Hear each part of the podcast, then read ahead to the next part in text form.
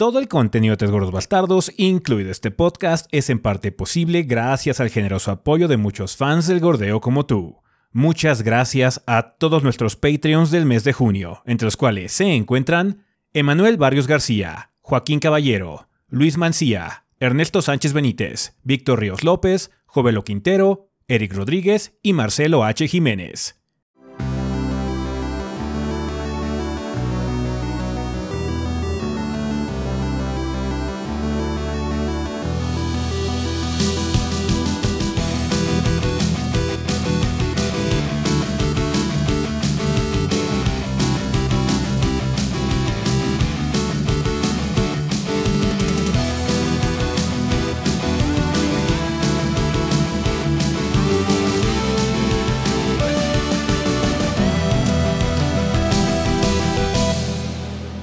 Pedo banda? Sean bienvenidos al episodio 528 del podcast de los tres gordos bastardos. Yo soy su anfitrión Ezequiel y como ven aquí encuentro con el resto del elenco de los gordos, o sea, Rafa y Adrián. A ver Adrián, si quieres empezamos contigo. ¿Qué anduviste haciendo esta semana en el mundo del gordeo? Este. Estuvo dura la semana, ¿no? Sí, ¿no? Todo puerca. Estuvo puerca. Adrián y sus dos reseñas grandes esta semana, básicamente. No mames. no mames. Ok, bueno, este, pues bueno, vieron, salió la reseña de Street Fighter este, 6. Yes. Estuvimos jugando esa madre. Es oro. ¿Qué quieren que les diga? Es, that game is gold. That game is great. está, está, está padre, está bueno. Tiene modos para todo el mundo. Eh, y eso es lo mejor. No se preocupen, no voy a decir todo, les voy a dejar también algo para ellos de Street. Porque además saqué impresiones de Company of Heroes 3 del modo consola. Que dista mucho de ser un port este, entendible. Está bastante enredado el control. Funciona el juego y todo. Y se puede jugar con mouse y teclado. Puedes conectarle tu mouse y teclado y funciona. Pero con control está perro, la neta. Está muy lejos de alguna cosa como le hizo Microsoft con Age of Empires 2, ¿no? Que hace poquito también lo pasó al Xbox. Esa, esa, implementación es como mucho más suave para el jugador. Esta no mames. Hay cosas que no hubiera entendido si no hubiera jugado antes la versión de PC. Porque también hay mini de of Heroes salió cuando sea hace rato. En términos de gordos bastados salió hace 5 años, aunque salió hace como 3 meses. Sí, sí, sí. eh, hubo stream de Jedi Fallen Order el martes, creo, creo. Y saqué la mini mini de Diablo 4. Tuvimos, o más bien tuve, acceso anticipado a Diablo. Eh, debido a que el juego es un juego de servicio o, siempre online, pues para poder jugarlo previo te tienen que abrir los servidores, ¿no? Mm. Entonces, pues abrieron los servidores para las personas que invitaron a, a, al periodo de reseña. Entre ellos nos tocó a nosotros, pero para ingresar al servidor tienes que tener dos cuentas. Bueno, una si es en PC o dos si es en consola, que es tu cuenta de tu consola y la cuenta de Battle.net. Si te tratabas de jugar con cualquier otras dos combinaciones, era imposible jugar. Entonces dijimos, pues solo uno puede jugar. Sí, ¿no? Ahora sí, solamente uno de nosotros podía jugar, entonces, yep.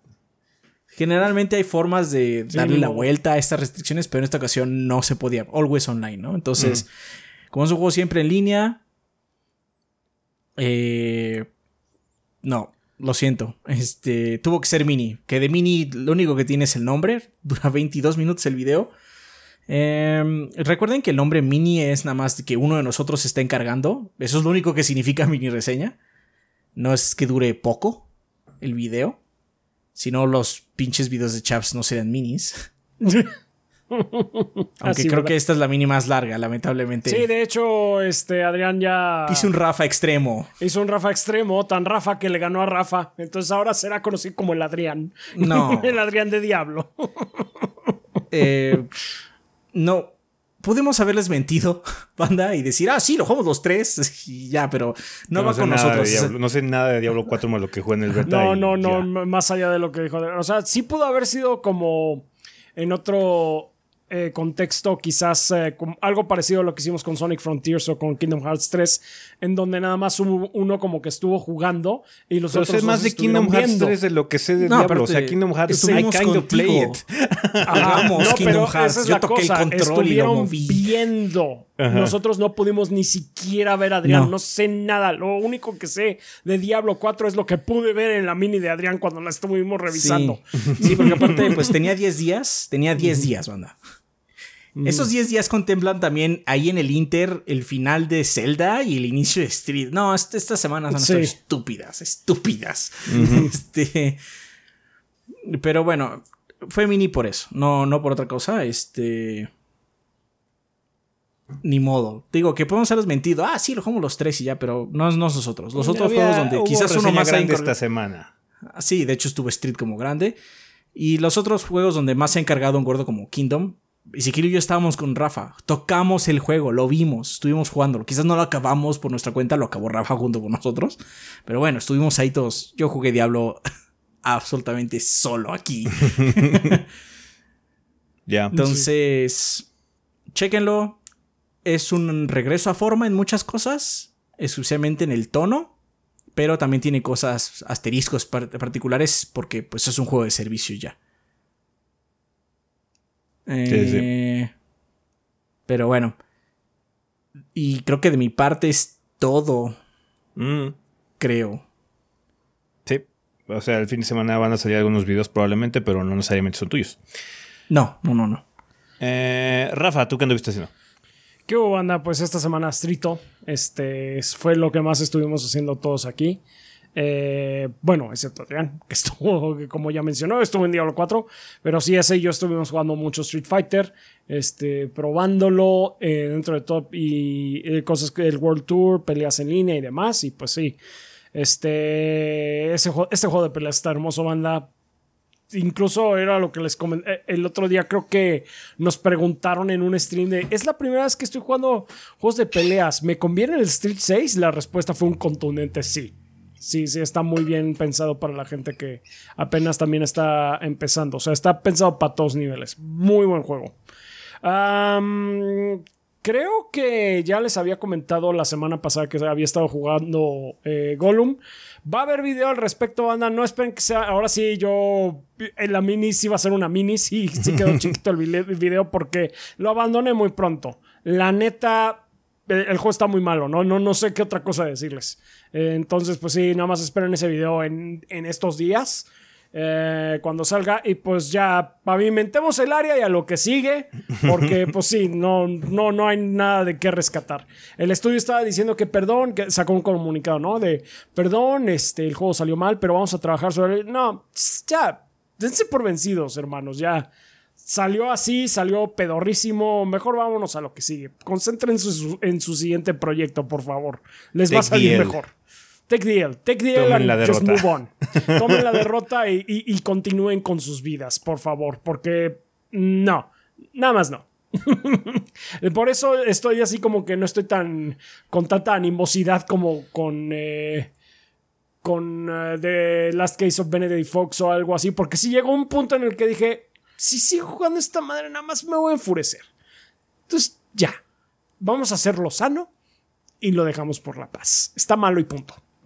Está bien, está No, bien, no, está bien. está, está muy malo y punto, nada más. ¿no? Está muy malo, está muy, muy malo. Sí, punto. porque, o sea, yo leí tu guion y dices eso. Nada más que no en 15 minutos, como en 7. No. no, sí, nada más fue en siete minutos. Sí, ya fue así de, ya estoy cansado, no me voy a hacer esto otra vez, con permiso. Está bien. sí, sí. Pues bueno, lo que yo he estado haciendo también es mucho Street Fighter. Pues obviamente salió la reseña este miércoles. También saqué mini reseña del remake de System Shock que estuve jugando en las últimas semanas. Y también, de hecho, hicimos un stream patrocinado de System Shock. Muchas gracias a la gente de Playon que decidió patrocinar un stream de los gordos. También debería haber eh, un contenido en YouTube al respecto, que ya es contenido patrocinado completamente aparte de la reseña. El título está interesante, pero sí también tiene un asterisco enorme que es que tienes que saber en qué chingados te estás metiendo porque si no puede ser un juego muy frustrante. Entonces chequen la mini si les llama la atención. Eh, mucha gente vio esa mini, más de lo que yo esperaba. Pensé que iba a ser una de esas minis que iban a ver nadie, pero parece ser que System Shock les pega eh, en, en algún, en alguna fibra nostálgica a algunos de ustedes. Está guay. Está guay, está guay. Chequen la mini reseña si no la han visto, por favor, banda. Y ya, me parece que no ha salido más contenido mío esta semana. Igual y me tardo yo un poquitín en mis siguientes minis. Eh, no tengo. Apenas voy a empezar algunas cosas. Por lo mismo, téngame un poquito de paciencia a mí con respecto a las minis, banda. Y ya, eso es todo lo que hemos estado haciendo en estos días. Eh, con respecto a contenido, como hubo mucha explosión de desmadre esta semana porque hubo dos juegos grandes que fue Street Fighter y Diablo, además de las cosas aledañas como System Shock y Company of Heroes, probablemente la siguiente semana sea otra de esas tranquilas. Porque por si ya nos estamos acercando al verano, en donde el verano ya tiene un poco el calendario de lanzamientos más esporádico. Igual por lo mismo no, no vamos a tener tantos videos. Nada más tengan eso en cuenta, banda. Pero por favor dense una vuelta por el canal de YouTube. Por si se están alguna cosilla, les agradecemos, les agradecemos siempre una vista, un me gusta o un comentario en alguno de los videos. Ya ven que nos ayuda mucho con eso del algoritmo. Vale, pues creo que no hay mucho más que comentar eh, de momento con respecto a introducciones. Vamos a seguir trabajando, hay algunas cosas que ver todavía. Y pues chingón, vámonos a El Sillón a platicar de las noticias de la semana.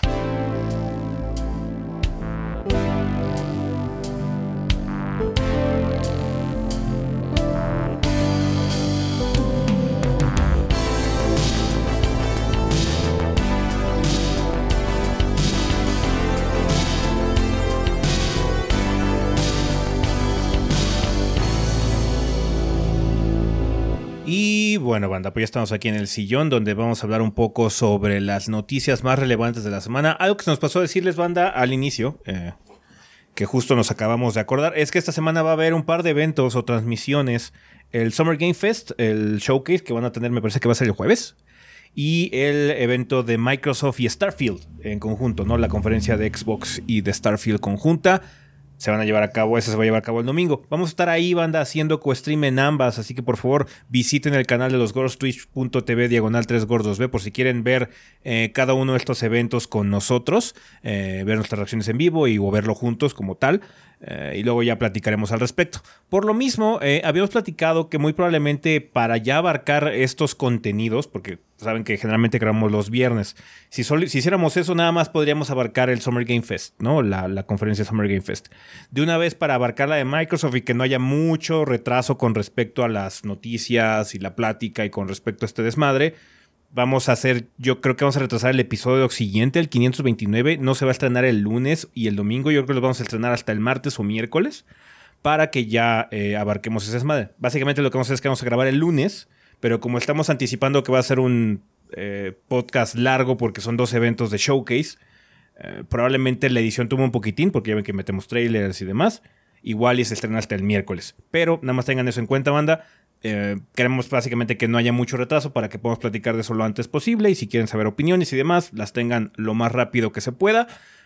Y pues sí, nada más el, podcast no se va a estrenar en sus días regulares la siguiente semana. Esta semana sí se estrenó normalmente, pero la siguiente semana se va a retrasar. Todavía no sabemos si va a ser martes o miércoles. Piensen miércoles porque, les digo, la edición se tarda un poquitín, por lo mismo de que va a haber muchos anuncios, nos imaginamos. Y pues sí, nada más tengan esa consideración para el siguiente episodio. ¿Va que va? Pero bueno, cosas que ya pasaron, cosas que ya avisaron, cosas que ya dijeron. Eh, SNK salió eh, a comentar que va a haber un pequeño retraso con respecto a la actualización de rollback para Samurai Showdown, ¿no? Chaps. Así es, desafortunadamente, eh, pues tuvieron un pequeño retraso la gente de Samurai Showdown y hubo un comunicado en Twitter de SNK Global que dice así. SNK ha estado trabajando arduamente en la actualización para implementar el rollback netcode, mismo que originalmente estaba planeado para salir la primavera de este año. El primer beta test de la comunidad nos ofreció un buen panorama respecto a lo que teníamos que mejorar. Sin embargo, como resultado de varios retrasos y otras circunstancias durante el periodo de desarrollo y en vista de nuestros esfuerzos para mejorar la experiencia del jugador, hemos tomado la decisión de retrasar la actualización hasta el verano tardío del 2023. Entonces, pues sí, va a ser unos cuantos meses más. Eh, por fortuna sigue contemplado para este año. Esperemos que sí, efectivamente eh, pueden, solucionarlo en ese periodo de tiempo. Eh, continúan diciendo, nos disculpamos profundamente con nuestros valiosos clientes y apasionados fans quienes han estado esperando esta actualización. Lamentamos cualquier decepción que esto haya causado. Dada la revisión de este lanzamiento, planeamos lanzar un segundo beta test comunitario en junio de 2023. Les compartiremos más detalles tan pronto los tengamos disponibles. Tengan la certeza de que junto con nuestros compañeros de Code Mystics estamos enteramente comprometidos a dar una experiencia más fluida y apreciamos su comprensión y paciencia a través de este proceso. Y pues sí, pues vamos a tener que esperar un poquito más a poder tener el rollback netcode en Samurai Showdown, que la verdad lo necesita urgentemente porque Samurai Showdown es un juego que tiene un código de red bastante deficiente. Entonces, si no le haría nada mal ya tener contar con eh, esta nueva mejora.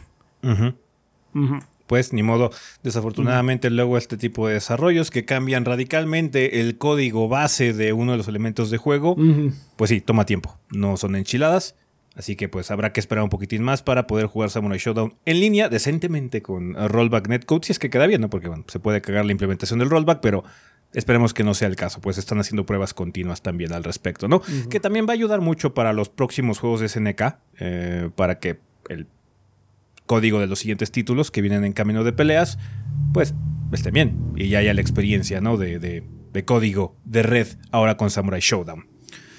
Vale, cambiando completamente de giro, eh, esta semana se anunció una nueva plataforma de gaming, eh, solo que fue en la forma del Meta Quest 3, que ya se había rumoreado constantemente a lo largo de los últimos meses que iba a haber un sucesor al headset VR de Meta, de Facebook, básicamente, que es Oculus, que ah, antes era Oculus, ahora ya es Meta nada más. Em, el Oculus Meta Quest va a seguir teniendo la misma filosofía que el Quest 2, en el sentido de que va a ser un headset VR completamente independiente, va a ser sin cables. Todo el procesamiento del juego en realidad virtual se va a llevar a cabo dentro del headset. Eh, por lo que, pues bueno, suena como muy atractivo para tener una experiencia de VR muy inmersiva, ya que no vas a tener un cable ahí colgando en la parte trasera, eh, como suele ocurrir con otros eh, auriculares de realidad virtual. El costo del producto va a ser de 500 dólares, va a ser 499,99 dólares. Eh, según Meta en su comunicado y anuncio dicen el headset más poderoso de la compañía hasta ahora, según el señor Zuckerberg, compatible con todos los juegos del Quest 2, por lo que va a ser retrocompatible. El Meta Quest 3 contará con un conjunto de chips Qualcomm de última generación y promete el doble de rendimiento gráfico que su predecesor. Em, algo que tiene, eh, como les decíamos, el, el, Meta Quest es que puedes jugarlo de forma independiente, también se puede conectar a la computadora a través de una interfaz de video USB, me parece. No es ideal, la verdad, no hay como muy buenas em, reseñas al respecto, ya que pues, el delay que proporciona eh, esta nueva interfaz, porque no está planeado para eso el headset, trae un poquito de mareo y demás. Hay algunas personas que no se pueden acostumbrar, otras que sí, que sí lo pueden disfrutar sin ninguna bronca. Vamos a ver si también mejora esa situación en el MetaQuest 3, pero por lo menos en el gameplay independiente pues, se le cree, ¿no? Porque se van a actualizar el silicón que va a tener adentro el headset para poder correr las cosas de una forma un poquito más realista y con más fidelidad. Supuestamente. Eh, el procesador, bueno, este, perdón, el headset va a tener un rango, una calidad de matriz de video mayor, pero no dieron específicos. En el comunicado de, Meta no se habló de resoluciones ni nada más. Solamente se dieron eh, algunos porcentajes. Uno de ellos, uno de los más importantes, es que eh, el, el MetaQuest va a ser más delgado eh, que, el, que el 2. El, el MetaQuest va a ser más delgado que el 2. Sí se nota mucho más chiquito porque luego lo que ocurría con los Quest es que como todo el procesamiento está en la parte del visor, pesa mucho. Entonces es medio cansado luego tener aquí el headset en, la parte frontal cargándose sobre tu nariz, ¿no? Eso va a ayudar mucho a la ergonomía, a la comodidad de jugar con el headset y pues sí, eh, Meta dice que también rediseñó por completo el touch de los controles del Quest 3. Además, los controladores tienen una forma de facto más aerodinámica y ergonómica. Son unos controlcitos que tienen una forma muy similar a la que ha manejado lo que era Oculus y ahora es Meta. Eh, entonces no hay mucha diferencia al respecto. Una parte padre que tiene es que va a tener un modo de pass-through, en el sentido de que puedes apretar un botón o algo en el headset para poder ver la realidad, no la realidad virtual, sino la realidad real, la de, de veritas.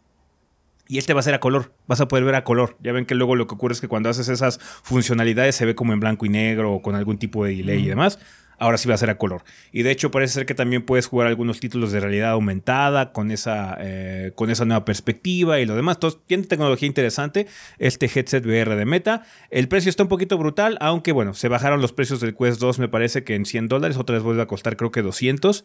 Entonces no es tan mal la propuesta. Está dentro del rango que se había manejado eh, en headset VR. Ya ven que acaba de salir el VR2 de PlayStation que salió a 550 dólares. Este nada más 50 dólares más barato. Em, la competencia iba a estar en cuanto a la calidad de los lentes, el procesamiento, si realmente este upgrade que va a tener la misma consolita que tiene adentro el headset se va a ver lo suficientemente bien como por ejemplo una PC o un PlayStation 5 en este caso cada uno tiene como que sus pros y sus contras, ¿no? desde siempre el VR ha sido un nicho, eh, va a seguir siendo un nicho, pero uno de los productos más exitosos que existen dentro del mercado es el MetaQuest. Eh, y pues por lo mismo suena interesante y emocionante ver qué va a ser eh, en Meta con el Quest 3, aunque tenga muchas situaciones que están ligadas con Facebook, lo cual lo hace más de la verga en muchos sentidos. pero ni modo. Ahí está. El Quest 3 estará disponible en algún punto del futuro cercano. Vamos a tener más información yo creo que en los próximos meses, así que hay que estar atentos. Vale, también tenemos anuncios de parte de Gamergy. Cuéntanos, Adrián, ¿qué onda? ¿Qué acaban de anunciar?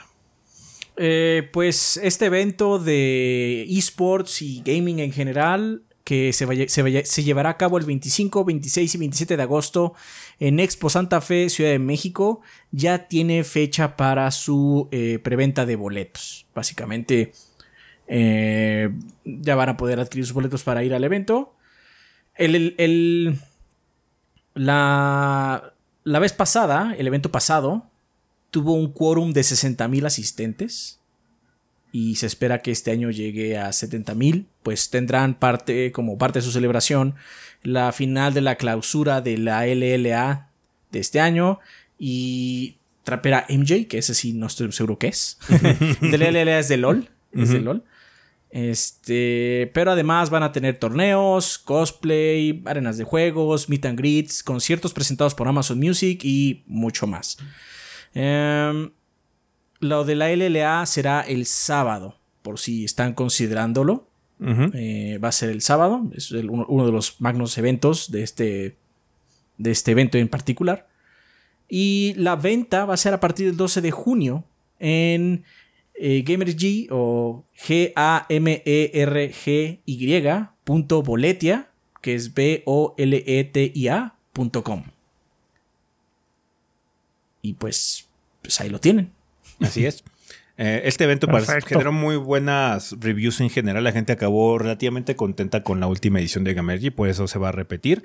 Eh, fue, obviamente es un, es un, evento enfocado mucho a, los esports, pero también eh, por lo mismo se puede disfrutar mucho con respecto a la competencia. Hemos estado en eventos del League of Legends y eso, y se ponen buenos los desmadres ahí en este en las partidas y demás. Entonces, pues sí, de nueva cuenta Gamergy está de vuelta, presentado por Telcel, así que ya 25, 26 y 27 de agosto en Expo Santa Fe Banda por si les interesa ir. Ahí va a estar la competencia, aparentemente, por lo menos la final de, League of Legends. Em, Qué bien. Esta semana también cambiando otra vez radicalmente de tema, salió una serie de reportes con respecto a eh, Redfall y qué fue lo que ocurrió eh, en el periodo de desarrollo de este título de Arkane eh, salieron algunas eh, notas interesantes, por lo menos estamos comentándolas aquí, porque bueno, es una estación llamativa, más que nada porque pone en evidencia ciertos aspectos de la cultura de creación de videojuegos de la que no necesariamente estamos conscientes, así que podemos aprender un poquitín de lo ocurrido en Arkane durante la creación de Redfall. Cuéntanos, Rafa, ¿qué detalles salieron a la luz con respecto a esta, este deep dive que empezamos a ver de la historia de este juego? Ah, pues cosas interesantes. Eh, todo esto se dio a raíz de una entrevista que varios de los desarrolladores eh, tuvieron con Jason Schreier de Bloomberg.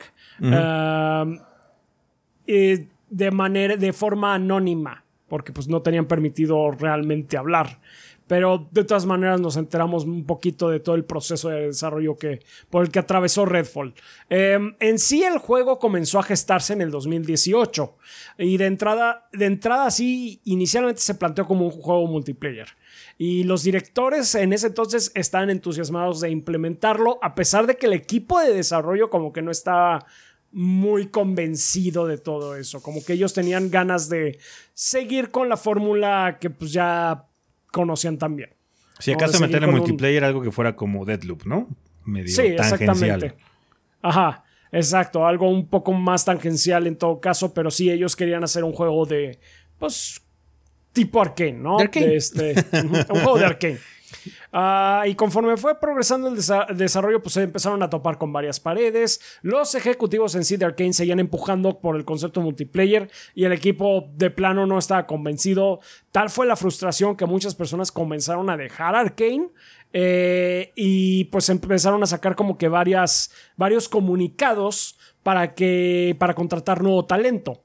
El problema era que cuando llegaba ese nuevo talento, eh, llegaba esperando trabajar en un juego de Arkane. Y cuando les decían, no, pues es un multiplayer, ah, bueno.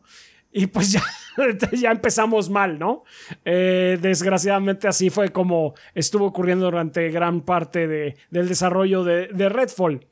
Ahora, cuando Microsoft compró Zenimax, como que el equipo dijo, uy, ojalá cancelen el juego. Así de que ojalá Microsoft vaya a decir, no, no, no, esto está de la verga, quiero otra cosa. Pues no. Em, resulta que eh, estábamos, a lo mejor está alguien esperando que, que, enterarse de que Microsoft metió mano en esta cosa. Y no, lo que dice Phil Spencer de que nosotros queremos respetar la libertad creativa de nuestros estudios es 100% real. Microsoft fue Tú ve como tú haz lo que quieras hacer, tienes toda la libertad. Adelante, campeón. y Arkane se quedó chin. El equipo de desarrollo se quedó chin. Pues ni modo, ya seguir con lo que teníamos. y pues eh, resulta que mucha gente, eh, un público selecto que pudo jugar versiones eh, builds anteriores, del 2021, y demás. Alfas y los, demás. Como que los testers, básicamente. Los testers, de hecho, comentaron que es que es lo que jugamos ahora que salió el juego es muy similar a lo que estaba antes. No se mejoró como que gran cosa. Eh, um, y pues sí. Pues sí, eh, es un poquito más una, una mirada un poquito más profunda a todo el.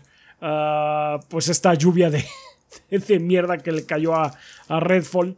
Y en sí mucha gente de Arkane pues espera que todo esto sea una lección que le quede a Microsoft para que no se quede nada más de simple observador. Sí.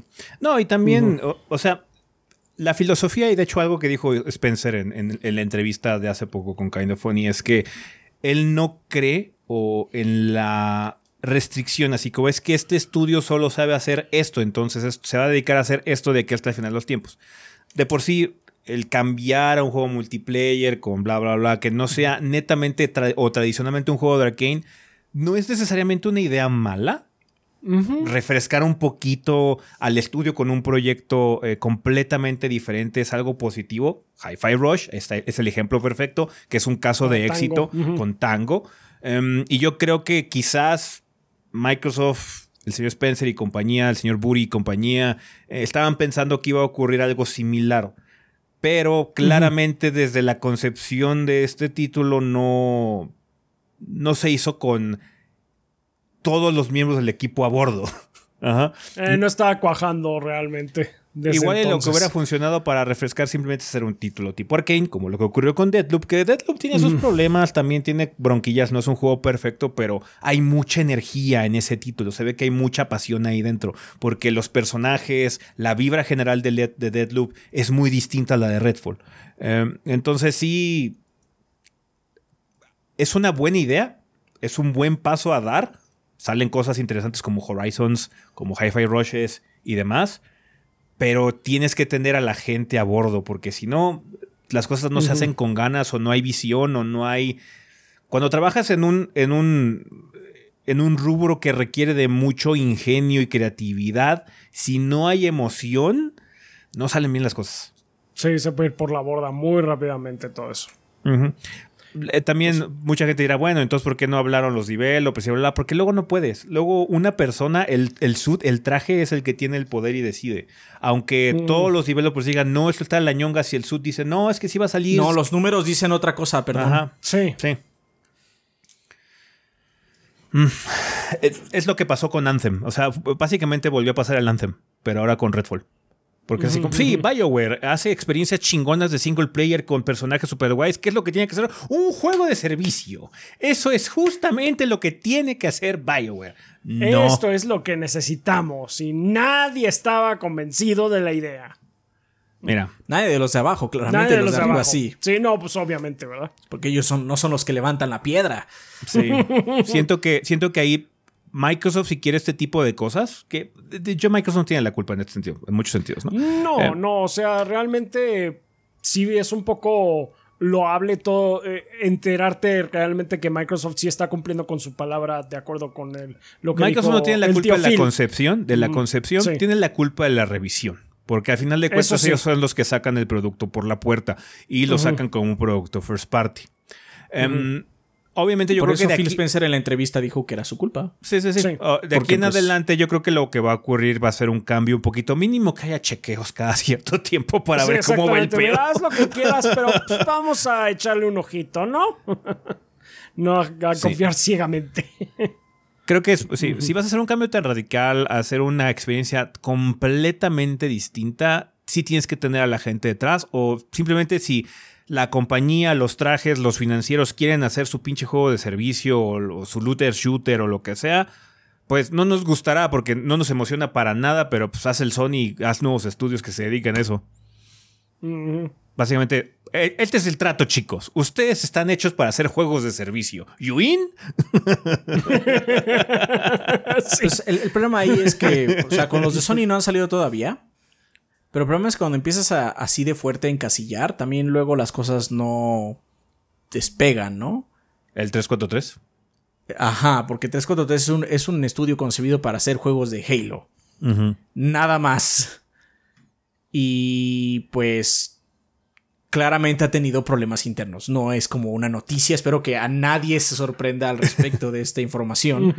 Pero ha tenido varios problemas internos y pues una visión pues heterogénea en Mm. cada juego, ¿no? Entonces también ese es el problema, ¿no? Más bien lo que tiene que buscar es quizás no trata de hacer muchos juegos de servicio. Es que sí son muy pesados porque el prospecto de hacer un juego de servicio no nada más es hacer el juego. Es como esclavizarte, es decir, voy a ir y de aquí a cinco años que dure el juego, si es que quiero tener un trabajo estable, tengo que matarme en este servicio hasta que se muera. Y pues no todo el mundo está dispuesto porque no es lo mismo que cuando te dicen te voy a contratar por tantos años y ya. Los juegos de servicio tienen un ritmo de, de trabajo y de desarrollo monstruoso. Monstruoso. De... Pues es que seguir, hay que seguir eh, creando esta bolita al infinito, ¿no? Y pues los videojuegos son un proceso creativo. Sí, habrá muchas matemáticas involucradas porque pues así se programa pero al final del día tiene que ser coherente, tiene que tener una visión. Si no, pues nada más es papilla beige. Entonces, pensar, ¿sabes qué? Tienes que ser creativo al full durante los próximos 10 años. Si esto es este, exitoso, mucha gente va a decir, no, gracias, porque te quemas, te quemas, realmente te quemas. Entonces también mucha gente diría, no voy a entrarle a este pedo, ¿no? De hecho, ese es, ese es el problema más grande de los juegos de servicio, que al final del día quizás el juego inicial salga muy bien, o salga con deficiencias, eso nunca puede saberse, pero a la larga el que sufre más es el equipo desarrollador. Sí, sí, sí, sí.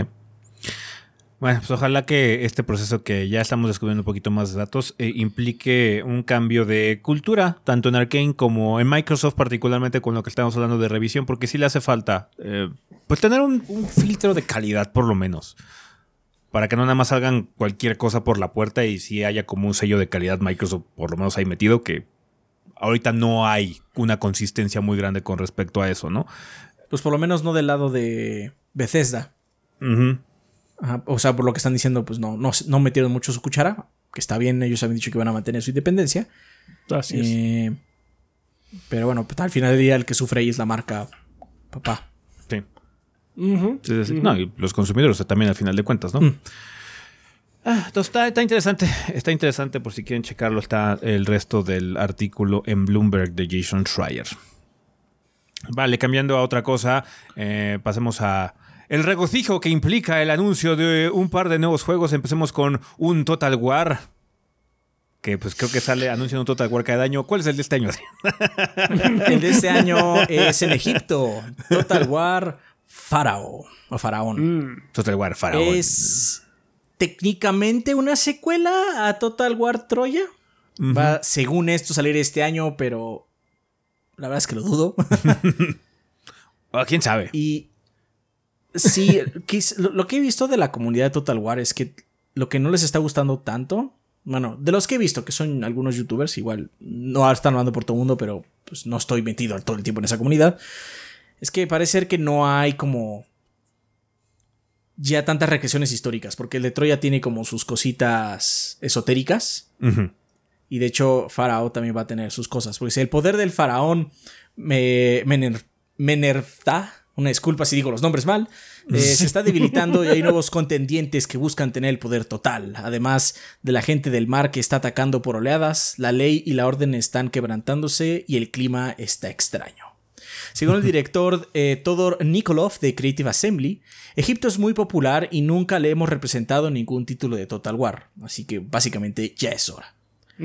Ya le toca.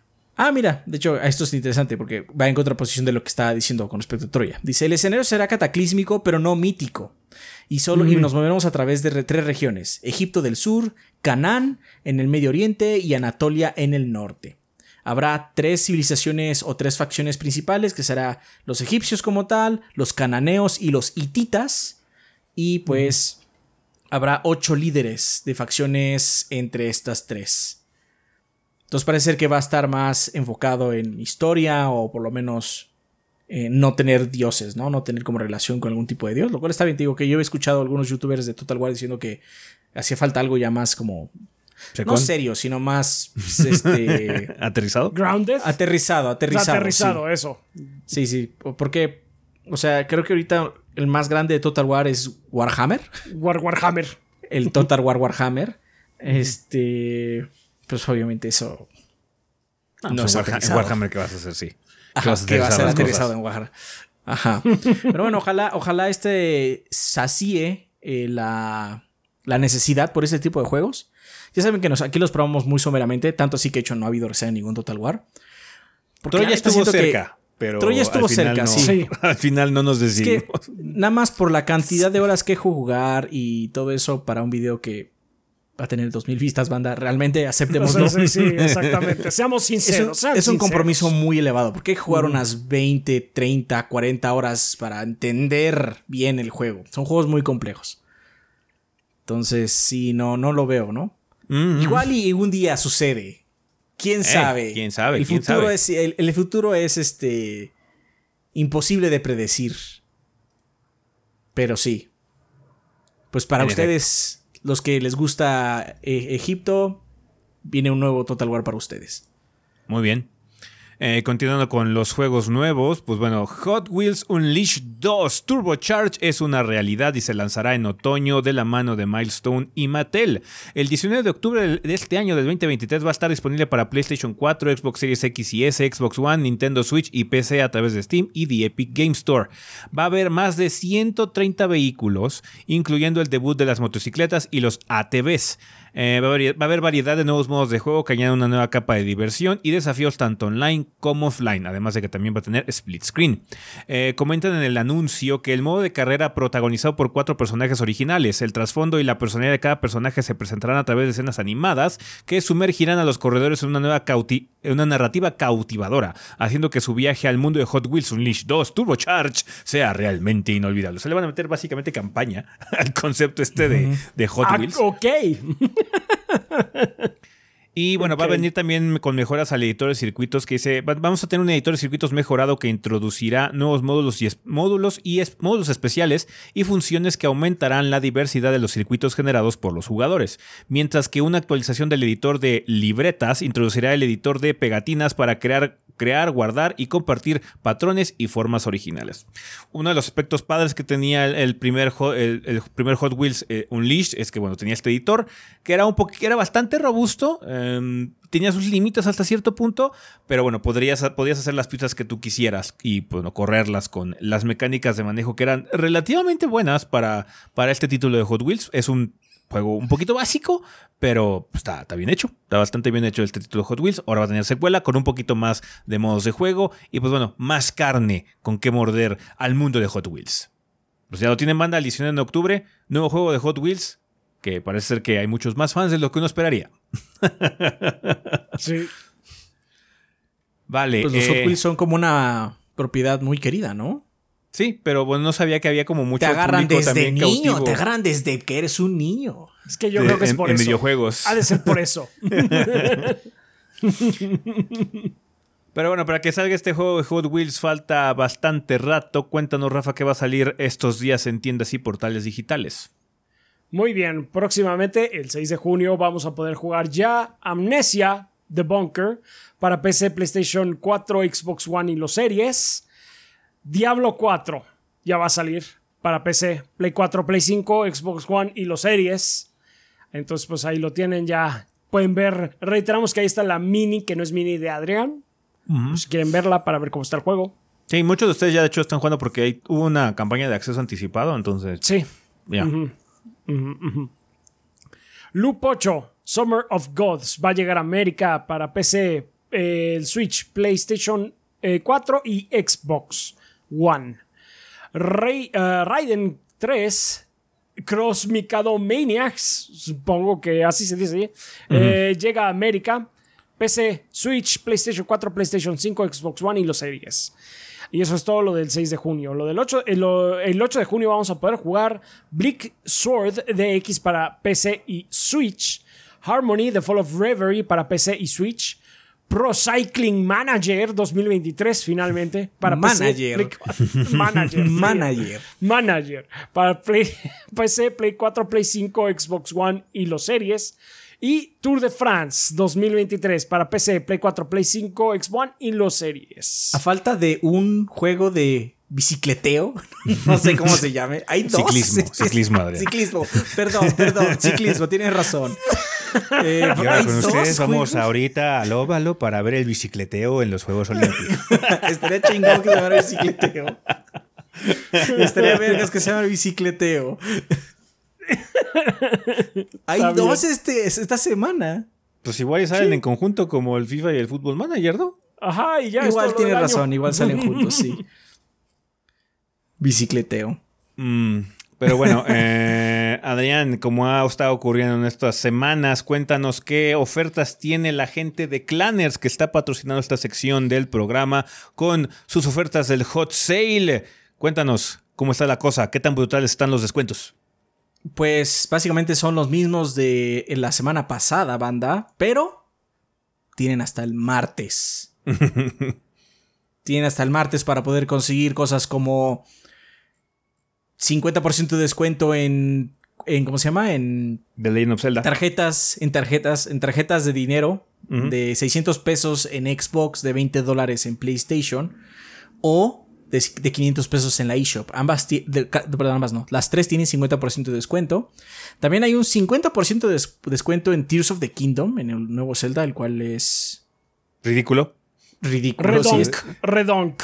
Sí. Sí, sí, sí. Tenemos 40% de descuento en Resident Evil 4 en ambas plataformas, tanto Play como eh, Xbox. Y además, si juegan en PC, eh, tenemos 40% de descuento en Steam en las tarjetas de 600 pesos. Para comprar ese Street Fighter, como en 600 baros nada más, güey. La verdad es que si quieren comprar un juego barato, ahorita es el momento. Las, estas promociones son hasta el martes.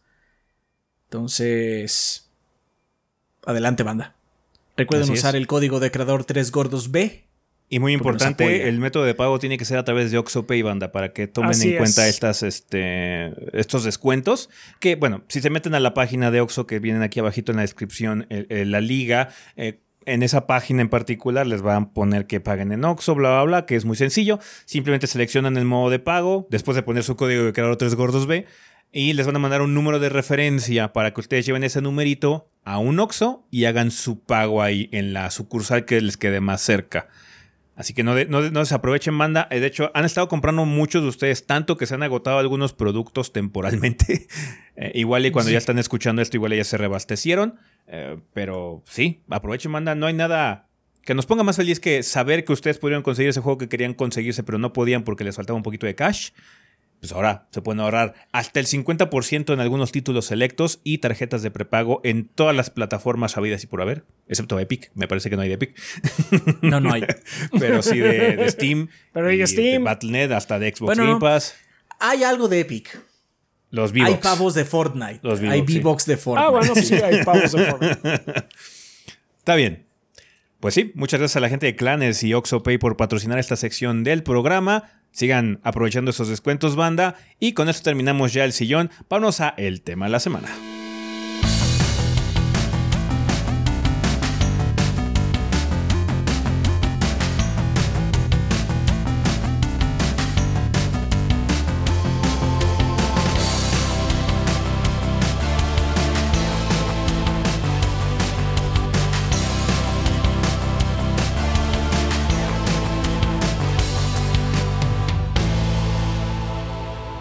Ok, banda, pues ya estamos aquí en el tema de la semana. Vamos a empezarlo como ya es costumbre con la vida después del podcast, que en este caso sería episodio eh, 527 PlayStation Showcase. Cuéntanos, eh, eh, Rafa, ¿qué nos mandó la banda?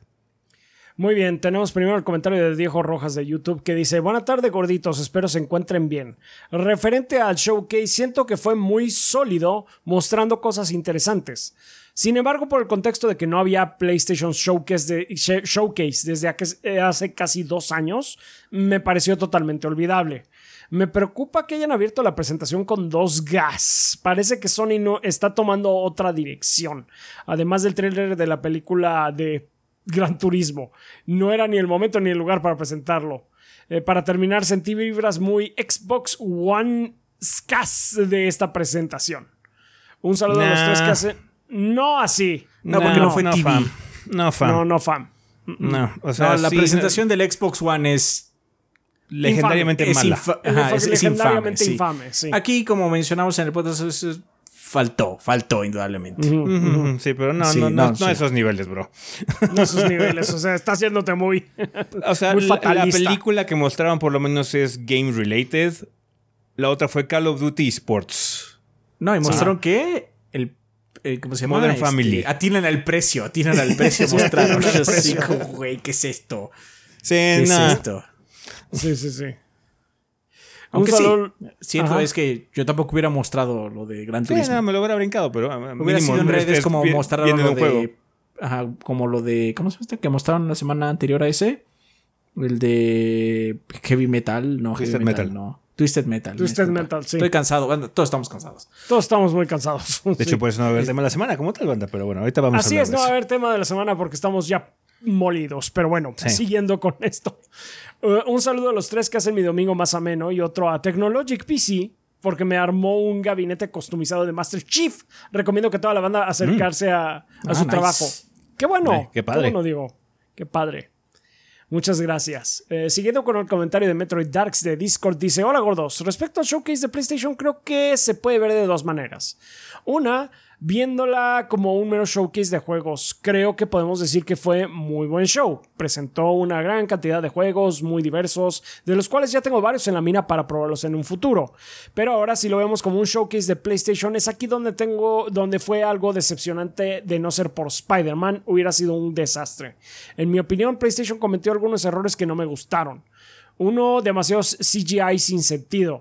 Yo me considero un hater de los CGI, pero no me considero un hater de los CGI, pero creo que solo deben ser presentados en circunstancias muy específicas. Es que hay algunos que realmente. Pues ni siquiera daban información, ¿no? ¿Mm? Mm. No, el de Concord no sabemos nada. El de, ajá, el de Concord Sí. fue así como, bueno, ¿y esto qué es? Más allá de 80s o 70s, Así es, ¿no? es- Sí, sí, sí, Sí. estoy de Eh, eh, acuerdo. es- ese, estamos ese, ese trailer no da información. no da estamos en la oscuridad con eso todavía, sí. Mínimo de, o sea, de, de Marathon tengo un poquito más de idea, pero sí, de Concord no Ajá. Sí, Sí, el de Marathon y, y el de. El de Heist, que ni me acuerdo cómo se llama. El de Jay Raymond.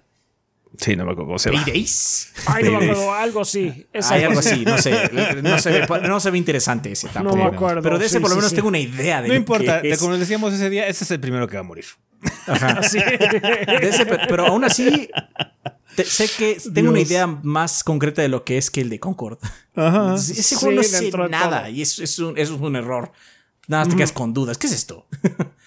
Sí. Eh, bueno, continúa diciendo, eh, deben ser presentados en, cir- en circunstancias muy específicas. Por ejemplo, supongo una secuela esperada desde hace tiempo o un- de una franquicia querida. Véase un hipotético Bloodborne 2. Cuando es presentado por un estudio con renombre, sé que no los... eh, Sé que no les gustó, supongo. Sé que no les gustó lo de Marathon, pero yo, al igual que otros, nos gustó ver el anuncio. Yo les digo que me gusta tortu- torturarme con Tarkov. Y lo mejor es cuando Cada a la quien. CGI le acompaña gameplay. Bueno, sí, eso es lo ideal, ¿no? Yo, yo me imagino. No, gameplay. Gameplay, o si vas Sí. a hacer CG, que sean ya los cinemas del juego. En todo caso, sí. A mí no me vendieron nada con los CGI de Heaven y Firewalk. Y quiero decir que esos estudios no han hecho nada aún. No me hablan de una IP que yo conozca, por lo que no tengo nada de que emocionarme. Efectivamente. Dos, no entiendo por qué el enfoque tan agresivo en gas, pero ellos también deberían entender que no basta mostrar solo un single player first party. Debieron mostrar al menos otro. Digo, no se tentaron en presentarnos tres CGI que más, eh, das presentar, o- ¿qué más da presentar otro single player AAA. Sí, de hecho tiene un buen Que punto. no estaba O sea, listo. O sea, el problema es que estos single players tienes que mostrarlos bien si no pasa el Halo. Muestras un Halo Infinite y sale, ¿cómo se llama el brute este que hicieron meme? Eh, Ah, no, no, no, pero ese, o sea, está diciendo que usas un CGI. O sea, si hicieran un CGI de Concord, ¿por qué no un CGI de un hosting player? Ah, bueno, sí, maybe. Sí. O sea, sí, lo que, está, es- yo- pero lo que está diciendo él es eso y yo creo que está bien. O sea, si, si, si ya vamos a entrar a la vaguedad que es Concord, podemos ponerle también vaguedad de un single player. No, de hecho, Sí, no. sí, sí. O sea, cl- claramente lo que no puedes hacer es poner un gameplay chafa. Sí, no, no, no. sí. Es que también. Pero es que el problema es que sí pasó.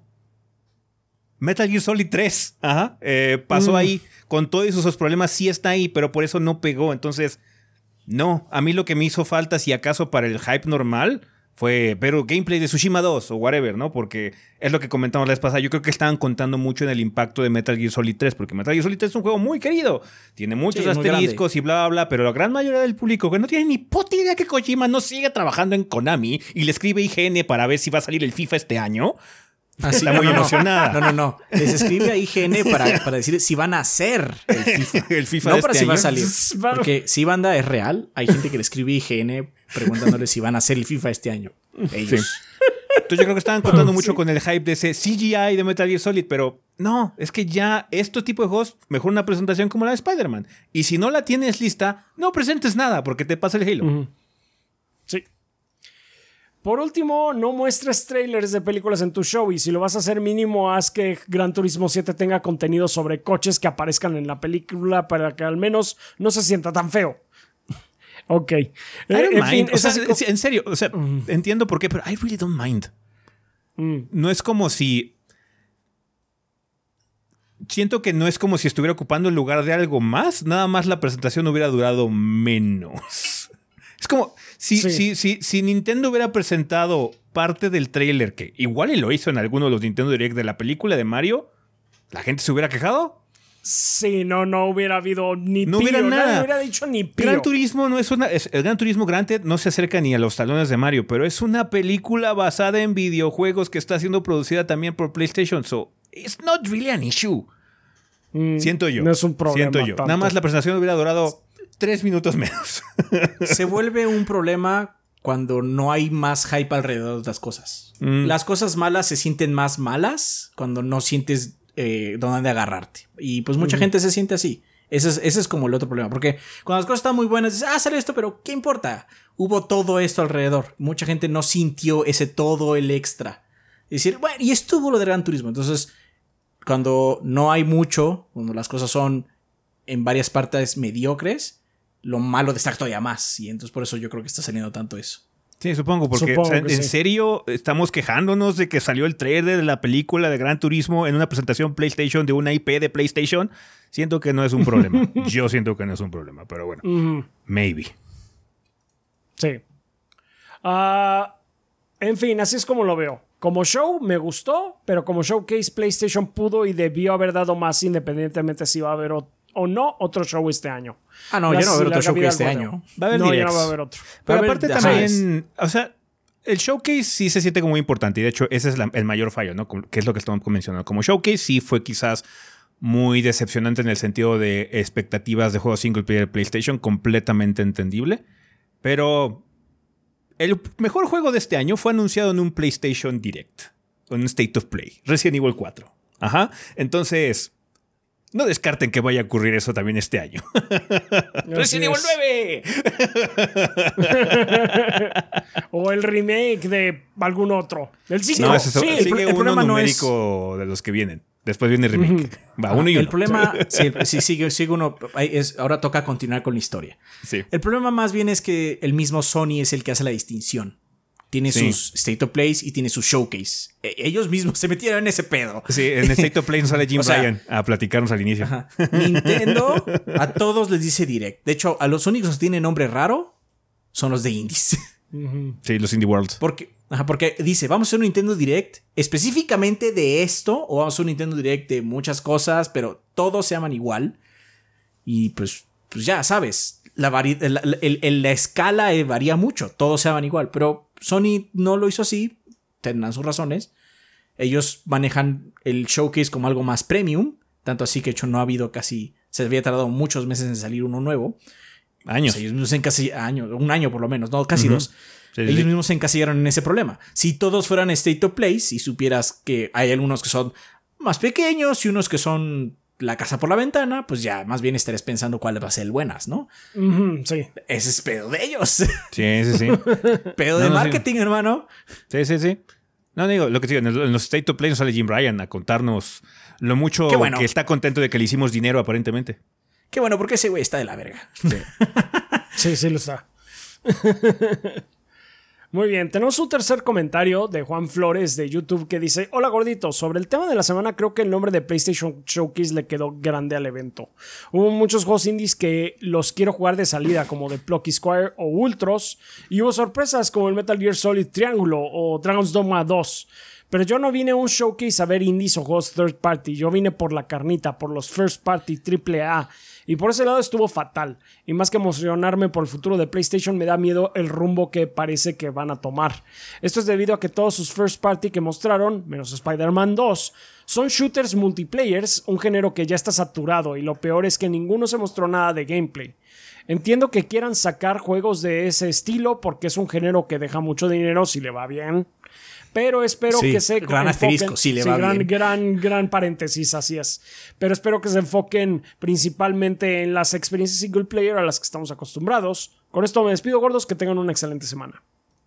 Pues digo, o sea, es, estos nuevos estudios que se hicieron de parte de los estudios PlayStation están hechos precisamente para eso. Se crearon para eso.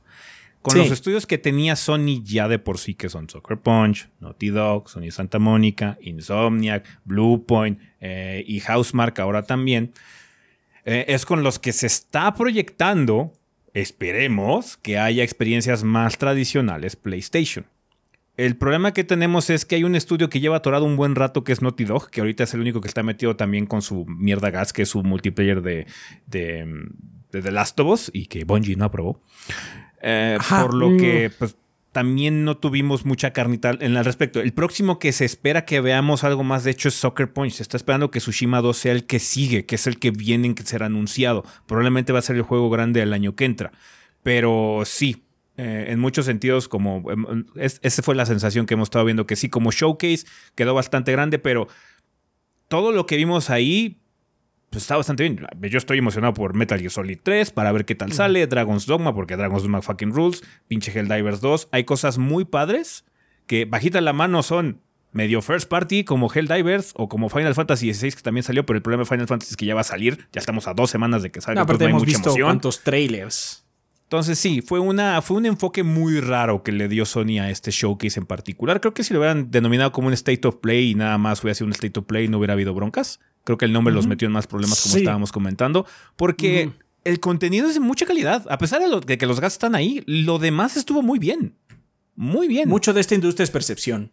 Sí, Mucho sí. de este entonces es percepción. Porque Entonces te ahorras muchos problemas de o sea- percepción si haces state of play en lugar de showcase. Sí, sí, sí, sí, es, es percepción. Sí, sí, sí. Pero bueno, eh, esta semana vamos a tener showcase. Showcase otra vez, que son los del de el- el Summer Game Fest y eh, el- la conferencia de Microsoft junto con el gameplay de Starfield, o bueno, el Deep Dive de Starfield más bien.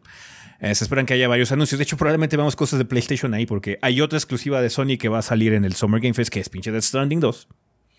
eh, que es Sí. exclusivo de PlayStation. que claramente Kojima va a ir con el Doritos Pope a presentar su desmadre. Sí, obviamente. Son novios. Probablemente ese juego salga este año. Es muy posible que salga este año, sí. También. eh, igual hay algo en Nintendo, porque siempre hay también rumores de- del juego este de Mario en Nintendo, pero Nintendo no anuncia en, en Third, ¿no?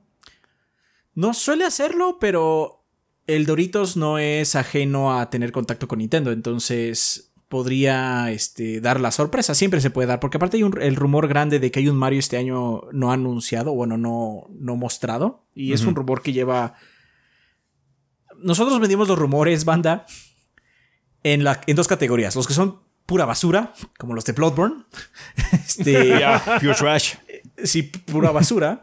y los que gente que generalmente sí está muy metida en esto, está diciendo, esto lo estoy escuchando muy seguido, estén atentos. Ajá. Y el de Mario lo está diciendo gente un poco más, vamos a decir, respetada, no sé la palabra. Este, igual aparece, igual y no, o sea, igual nada más es como que Nintendo está haciendo un Mario. Y ya, ¿no? Está haciéndose un rumor más grande de lo que realmente es, porque, o sea, claramente Nintendo está haciendo Mario, es como No. muy obvio. Y aparte ya Nintendo no le entra también a estos juegos. O sea, si, si ellos quieren anunciar su juego del fin de año, lo van a hacer, lo pueden hacer en agosto. No se preocupan ya ni siquiera por showcases de verano. Ellos son Nintendo Direct, va a haber Y ya. cosas. Sí, pero punto. el Dorito sí tiene cierta relación con ellos. No, no es tan cercana como con los otros publishers y las otras compañías que hacen consolas.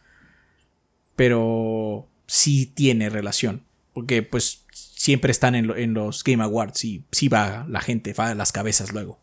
Entonces, podría suceder, pero sería lo menos, sería lo más raro. O sea, sería como lo que menos estoy esperando es que aparezca algo de Nintendo. Estoy esperando que aparezca algo de Sony, algo de Microsoft, algo de igual Konami, Capcom, eh, Bandai Namco. eh, Igual y Pragmata hace acto de presencia por fin. Ajá, igual Pragmatas en el Doritos.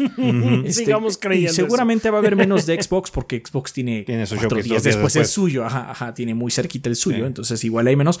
Pero, pero no sería raro ver algo de Microsoft o de sus subsidiarias. De hecho, yo, yo- yo creo que ahorita la que, la que tiene todo el potencial para dejar una impresión muy positiva es la de Microsoft. Microsoft tiene ahorita, si tiene las cosas que se están rumoreando que tiene, que están sonando que tiene, como el posible Dead Rising nuevo, eh, em, quizás un rumor de un Halo, el Halo 3 remake. un Halo 3 o- remake, Bueno, el Master ver- Chief Collection. de la- probablemente de la ver el Chief. Gears, el Gears nuevo, que ya está trabajando Coalition en eso.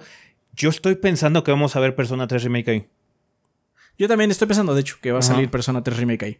Porque a- Es- algo, algo, que, ha- algo que ha hecho PlayStation es ignorar bien cabrón a Atlus. Sí. a lo largo Aunque- del tiempo, entonces Atlus a la verga, me voy con Xbox, Aunque- lo cual hace muy bien. Aunque Atlus también podría salir en la de Doritos, porque ahí Mm. se anunció el Persona 4 Golden. Cierto.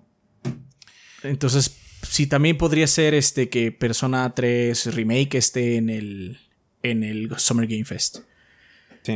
Yo creo que Microsoft, así- Microsoft es la que yo creo que es la que va a sentirse más tradicional E3, por así Sí. decirlo, no lo que hubiera sido el E3. Siento que eh, con las con las cachetadas que le han metido últimamente mediáticas, con el problema que ha tenido de, de, de launch con Redfall y todo este tipo de situaciones, tienen todo para energizarse lo suficiente como para dar un muy buen show. Ujú.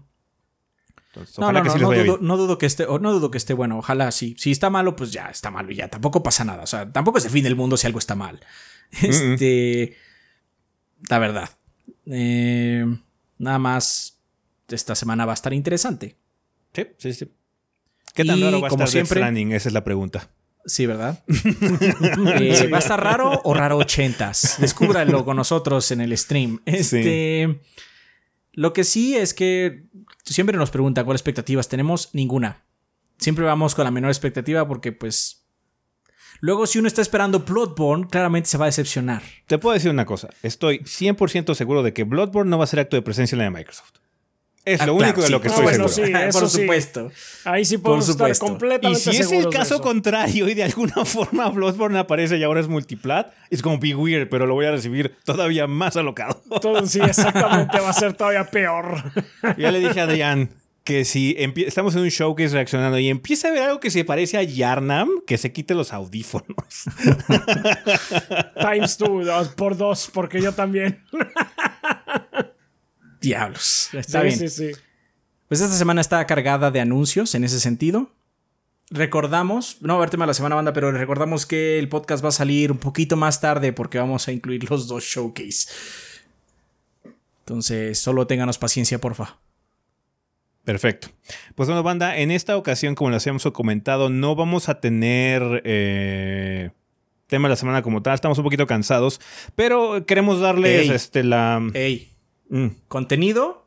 Previo al lanzamiento hubo dos minis y una reseña grande. así es. Em, y sí, contenido de lanzamiento hubo otro, que fue el de Company of Heroes. Sé que no mucha gente lo vio, pero el día que saqué el video salió el pinche juego. Así que esta semana estuvo puerca.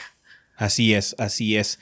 Em, si quieren comentar algo con respecto a la situación esta de los showcase que vienen en camino, pueden hacerlo, pero yo creo que tendrían que hacerlo el- al más tardar el domingo en la noche si es que quieren hablar del de Xbox, o pueden hacerlo después de que pase el Summer Game Fest, porque vamos a grabar el lunes temprano.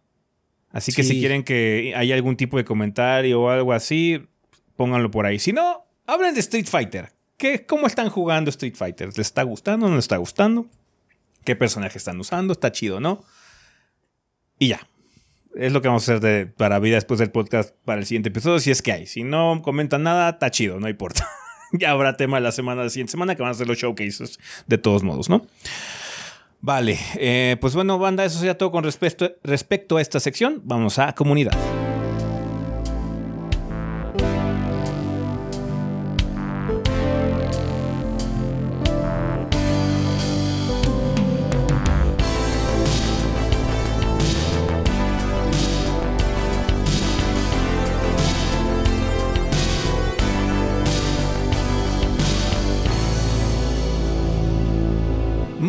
Pues ya estamos aquí en la sección de comunidad, que como ustedes saben, siempre es un excelente momento para agradecerle a los patrocinadores oficiales del podcast, que son todos nuestros Patreons que donen 20 dólares o más durante el mes correspondiente. Banda, ya estamos entrando un nuevo mes que es junio. Muchísimas gracias a toda la gente que se quedó con nosotros un mes más como Patreon, apoyándonos con cantidades tan manejables como un dólar o 25 pesos al mes.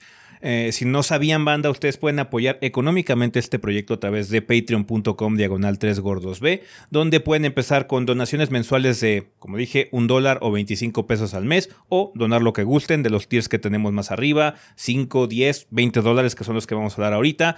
Con eso nos ayudan a que el proyecto continúe y le sigamos trayendo contenido, haciendo estas reseñas, podcasts y demás que hacemos para ustedes, banda. Muchísimas gracias por todo el apoyo que nos dan. Gracias por hacer que Rafa y Adrián ya estén trabajando full time en este desmadre y esperemos continuar así por mucho tiempo más. Así que Rafa, cuéntanos quiénes son los que patrocinan este podcast durante el mes de junio.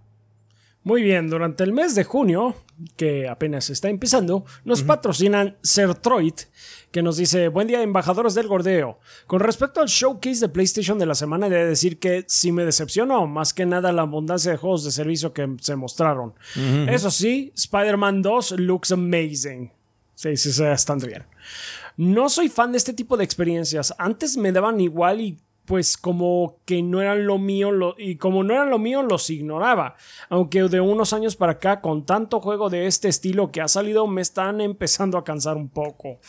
Si Sony quiere entrarle a ese mercado pues que lo hagan. Es un negocio lucrativo después de todo. Pero me parece un error muy grave, grave, grave querer sacar tres juegos de este estilo.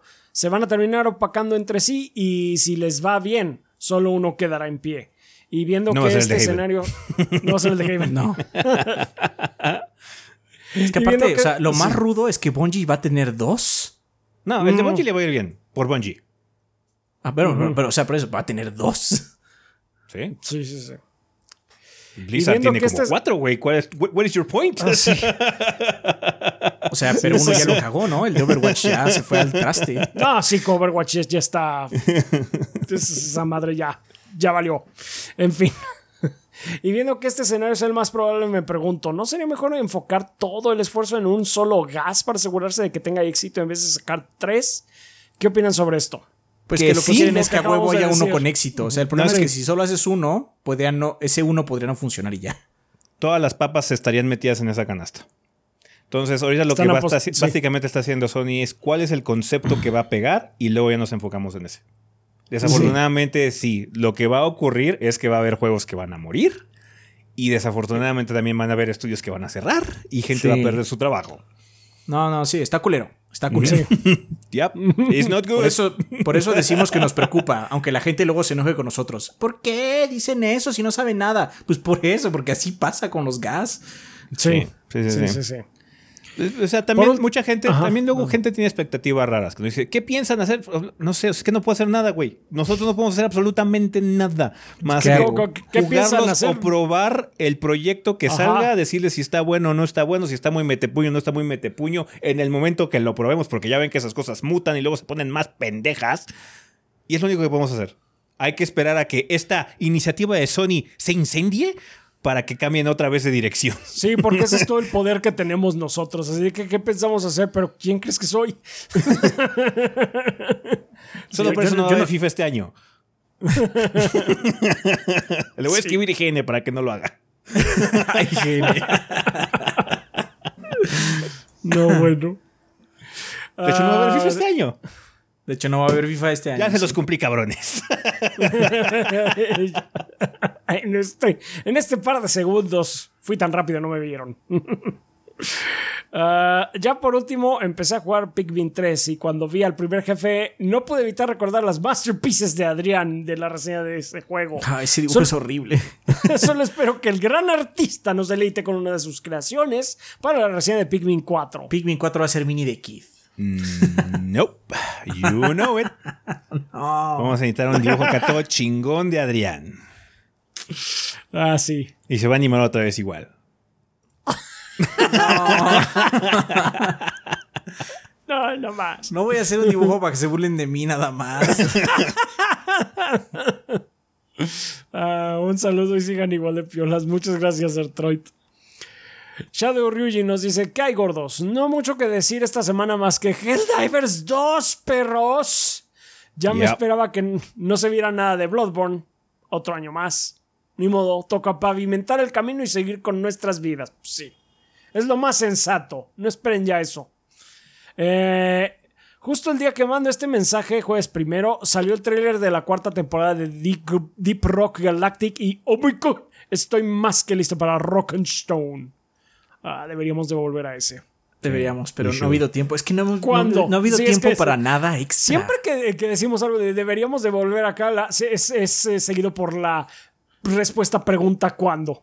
No nos puedo ni jugar Street Fighter bien, güey, entre nosotros. Ajá. No. Jugamos todo ahí a destiempo cada uno. Sí.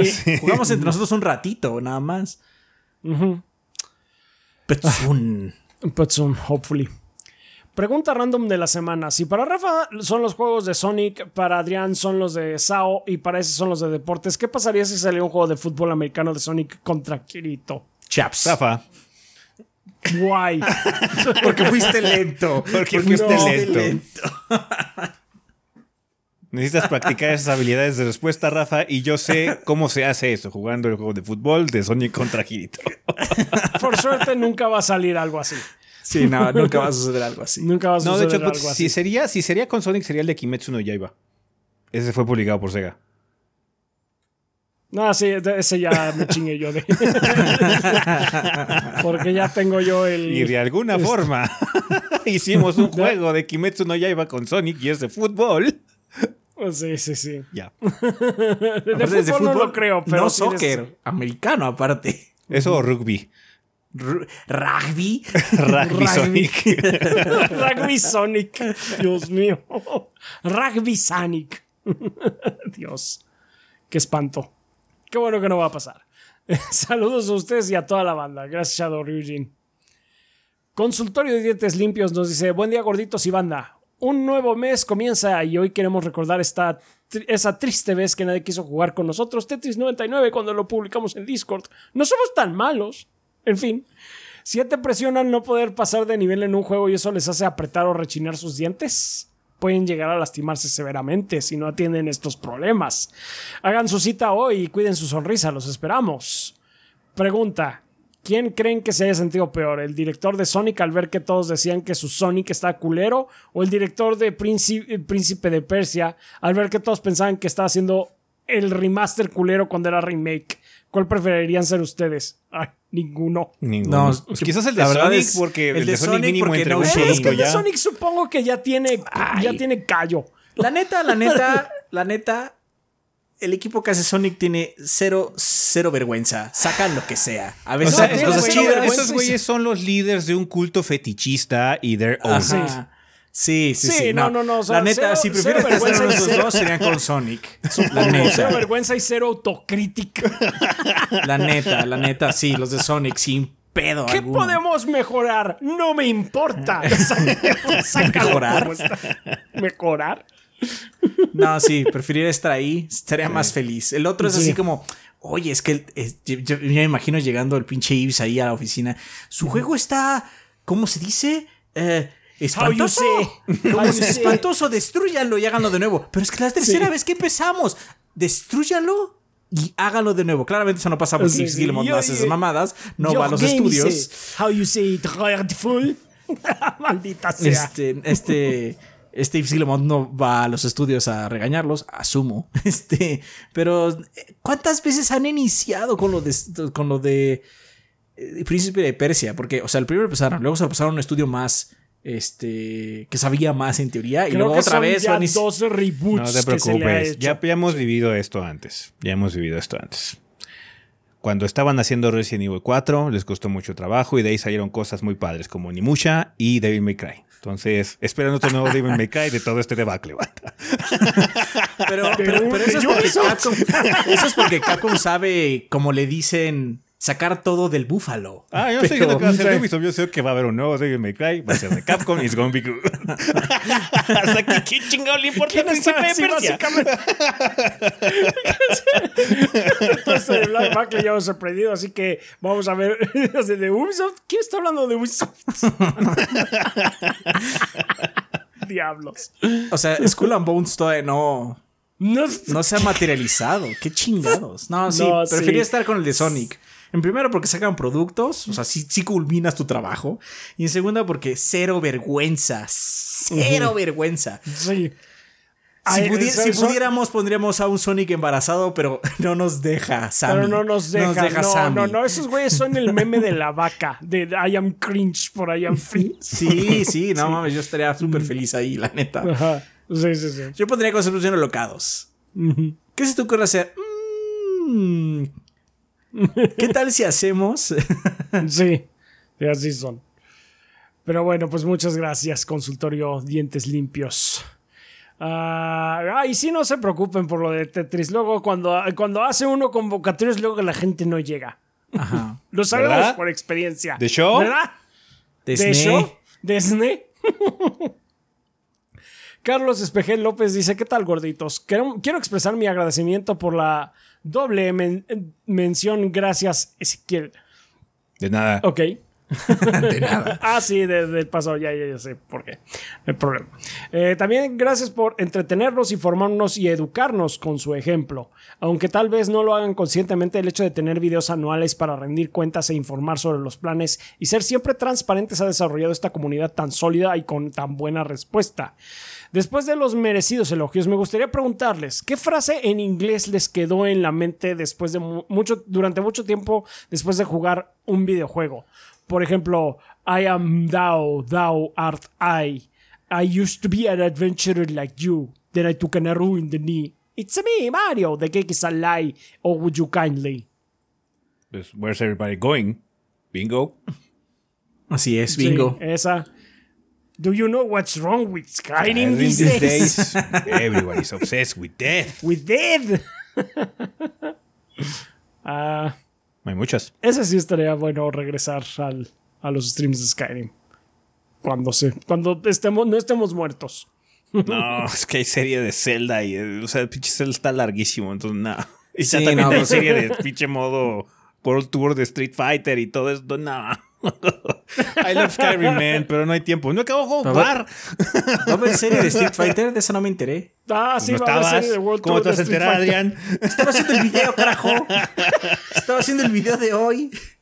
No me acuerdo porque Adrián nos escribe a las 9 en el, en el chat que tenemos. ¿Cómo les fue? Seguimos todavía, es extensible, güey.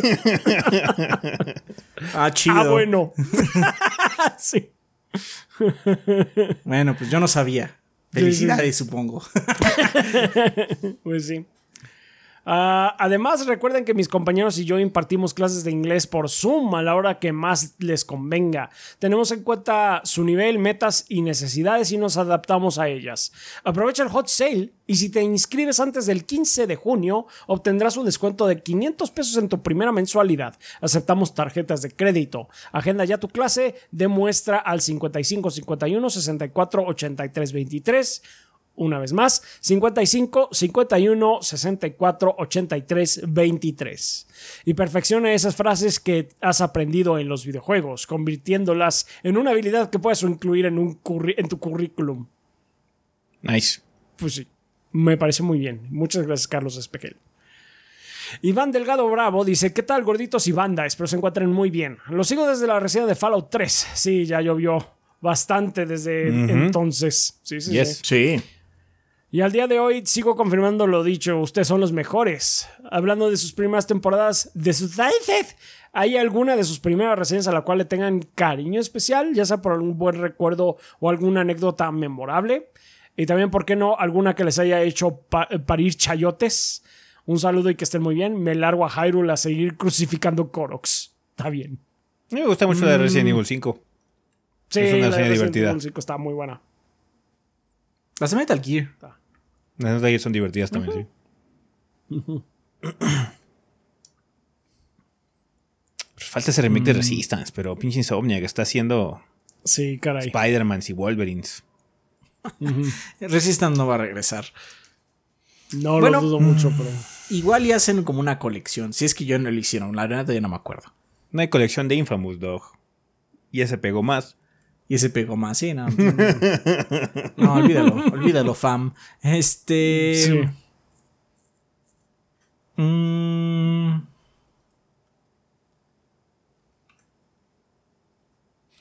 Ay, la, creo que la más infame sigue siendo la de Splinter Cell Conviction. Ah, de, esa reseña es horrible. Ah, sí. Infame, infame. la- sí, sí, sí. Y ahí fue Este, cuando inició nuestro romance con Ubisoft. Dios bendito, Sí. Um, Ah, Pues sí. ¿Qué otra? Mm, ¿Qué otra? ¿Qué otra? Las de Marvel contra Capcom. Mm, Sí, sí, sí, sí. Sí, sí, Marvel contra Capcom. sí, sí, sí. Porque Todas hicimos con Damián. Todas las que hicimos con Ah, Damián. Tule Patatule. Tule Patatule, Shadows sí. of the Damned. Shadows of the Eso, nos divertimos mucho jugando ese. Sí, sí, sí. no, sí. Es, no, está, no es un gran juego, pero, pero está Pero es un juego divertido, sí. Sí. Sí, sí, sí. Ujú. Sí, sí, sí. Pues hay varias cosas. Um, postdata, les recomiendo que se lean la saga Malas, el libro de los caídos. Que es lo que estaba. Lo que esta saga viene a hacer a la fantasía épica de, eh, que Dark Souls a los videojuegos en cuanto a dificultad para entrarle. Ok. No conseguí Ahorita no, boletos- gracias. No, ahorita Sí, no, no. gracias. Y termina diciendo: "No- No conseguí boletos para Luismi. Ah, Ah, lástima. No vas a poder ver el sol. Mm, El verdadero sol. El verdadero sol. Pero bueno, pues muchas gracias, Iván. Let's Play nos dice: Saludos gordos y banda. Los invitamos este sábado 10 de junio a aprender a jugar varios títulos, entre los que se encontrarán Warhammer 40.000 Kill Team, Blood Bowl, Warhammer Underworlds, X-Wing, Star Wars Shattered Point y Marvel Crisis Protocol. Son juegos divertidos, apasionantes y una excelente entrada al mundo de las miniaturas. Menciona que vienes por el podcast de los gordos, te haremos un súper descuento con tu compra. Para más información, encuéntranos en Facebook como Let's Play MX o como Let's Play One en Instagram. Te esperamos este sábado 10 de junio en la calle Niceto de Zamacois 92, Colonia Viaducto Piedad, exactamente atrás de la estación del metro Viaducto, dirección centro en la Ciudad de México. Gracias por todo, gordos. Ven a casa, ven a Let's Play. Gracias. Muchas gracias. Gracias. El Let's Suerte Play. con todo. El Star Wars Shatterpoint se ve, se ve padre. Es nuevo. Mm. Es, es un, es un nuevo juego, se ve bueno. Ah, pues. No, pues muy bien. Muchas gracias, gente de Let's Play. Pues que les vaya bien el 10 de junio. Un Ángel Guerrero dice: Saludos desde Critical Hit Pokémon Podcast, podcast sobre noticias y novedades en el mundo Pokémon.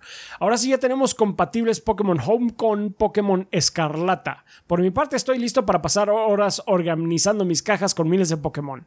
Gorditos, ¿en qué juego han llegado a disfrutar de la organización y manejo de inventarios? Resident Evil 4 es uno Resident Evil.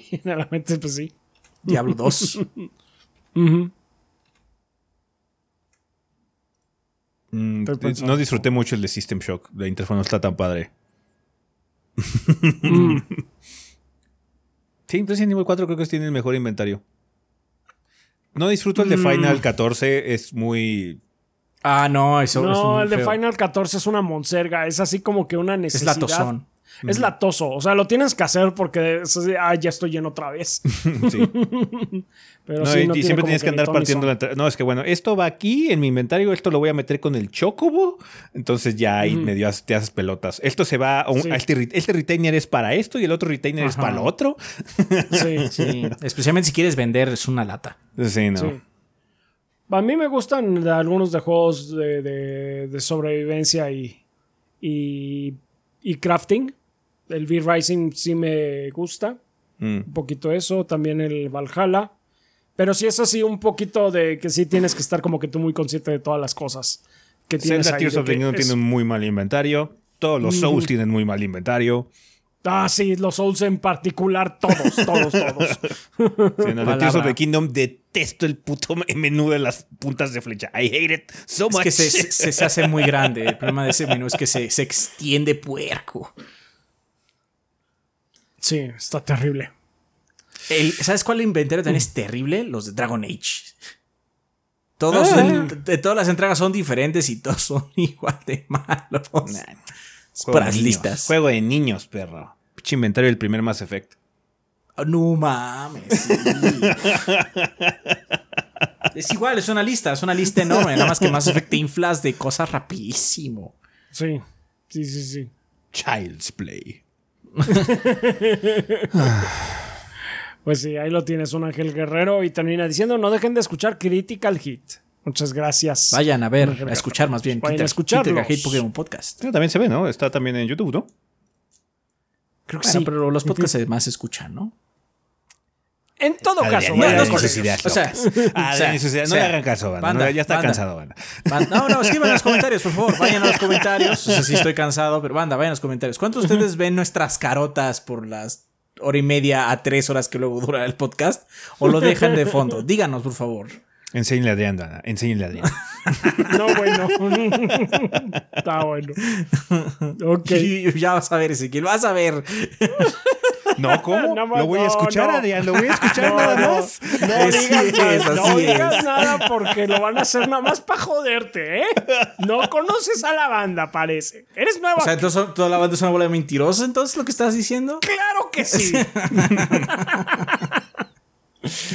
Bien. Sigamos. Sigamos con el Witcher que nos dice: Hola señores gordos, un gusto saludarlos.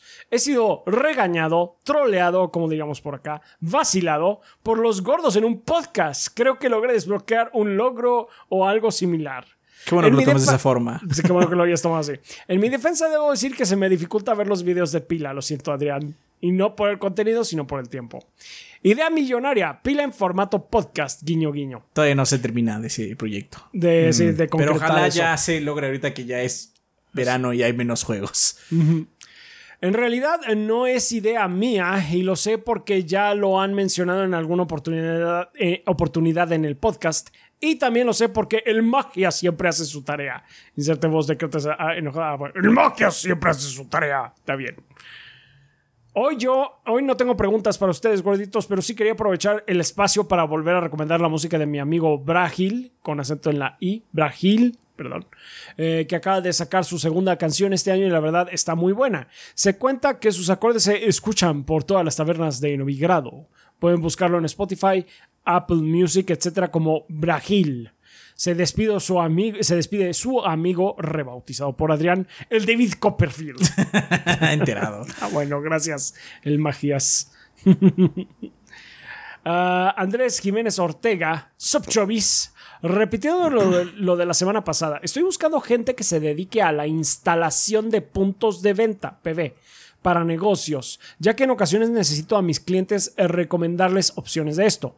Igualmente, si son desarrolladores web con experiencia en e-commerce, también contáctenme y recomendarlos eh, cuando sea oportuno. Más info en andres.jiménez arroba netpay.com.mx. Y antes de que se me olvide nuevamente, no he jugado Breath of the Wild. ¿Me recomendarían primero echarle un ojo a este o mejor entrarle al nuevo Zelda? Nunca he jugado uno así, de todos modos, no creo entenderle al 100 a la historia. Saludos. Breath of the Wild.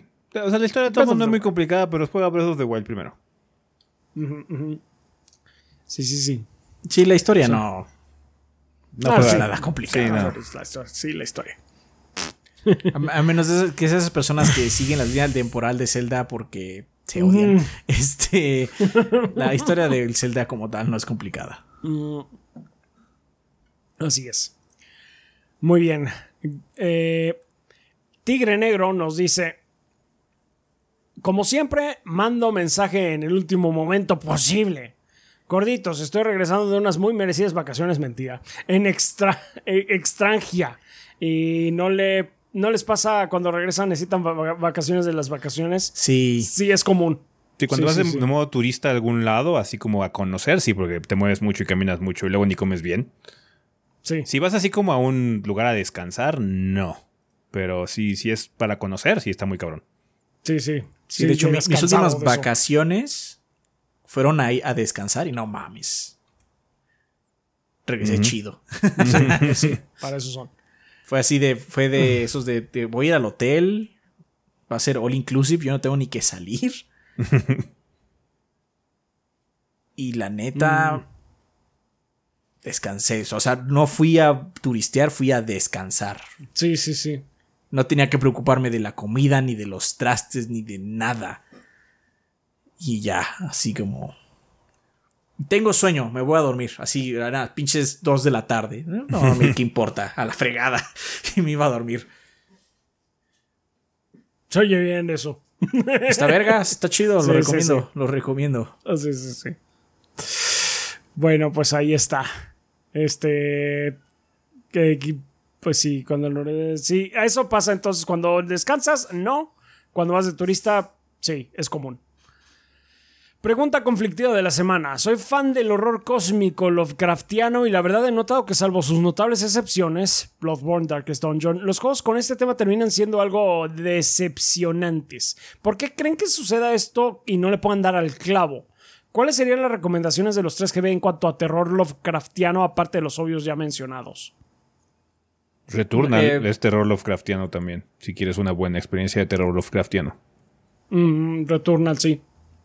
En general, siento que tienes que tienes que hacer que el gameplay sea muy bueno, como Returnal o Bloodborne, para no hacer que el terror Lovecraftiano sea nada más monstruos con tentáculos. Porque lo que hacen muchos juegos es que tienen esta como eh, tonalidad de inicios de 1900 para darle como el tono de Lovecraft y salen bestias este igual incluso hasta los mismos nombres de Lovecraft así como Cthulhu.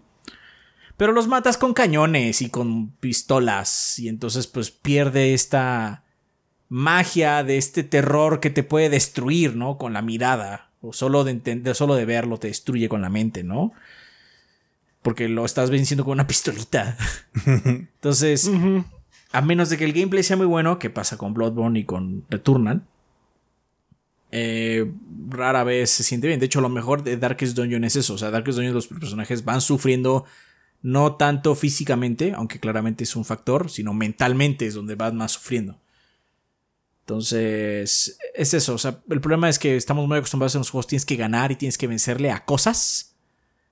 Y entonces, el problema de eso es que va, es- va muy en contradicción con lo que va con el terror cósmico, que es no, no, no vas a ganar. El terror, esas cosas son más grandes que tú, mucho más grandes que tú, son escalas No, o sea, tú galácticas. eres una, sí, pues escala galáctica, tú eres una hormiga, o sea, ¿qué Tú eres vas a una hacer? hormiga, ajá, no puedes hacer nada. Entonces, la única forma es.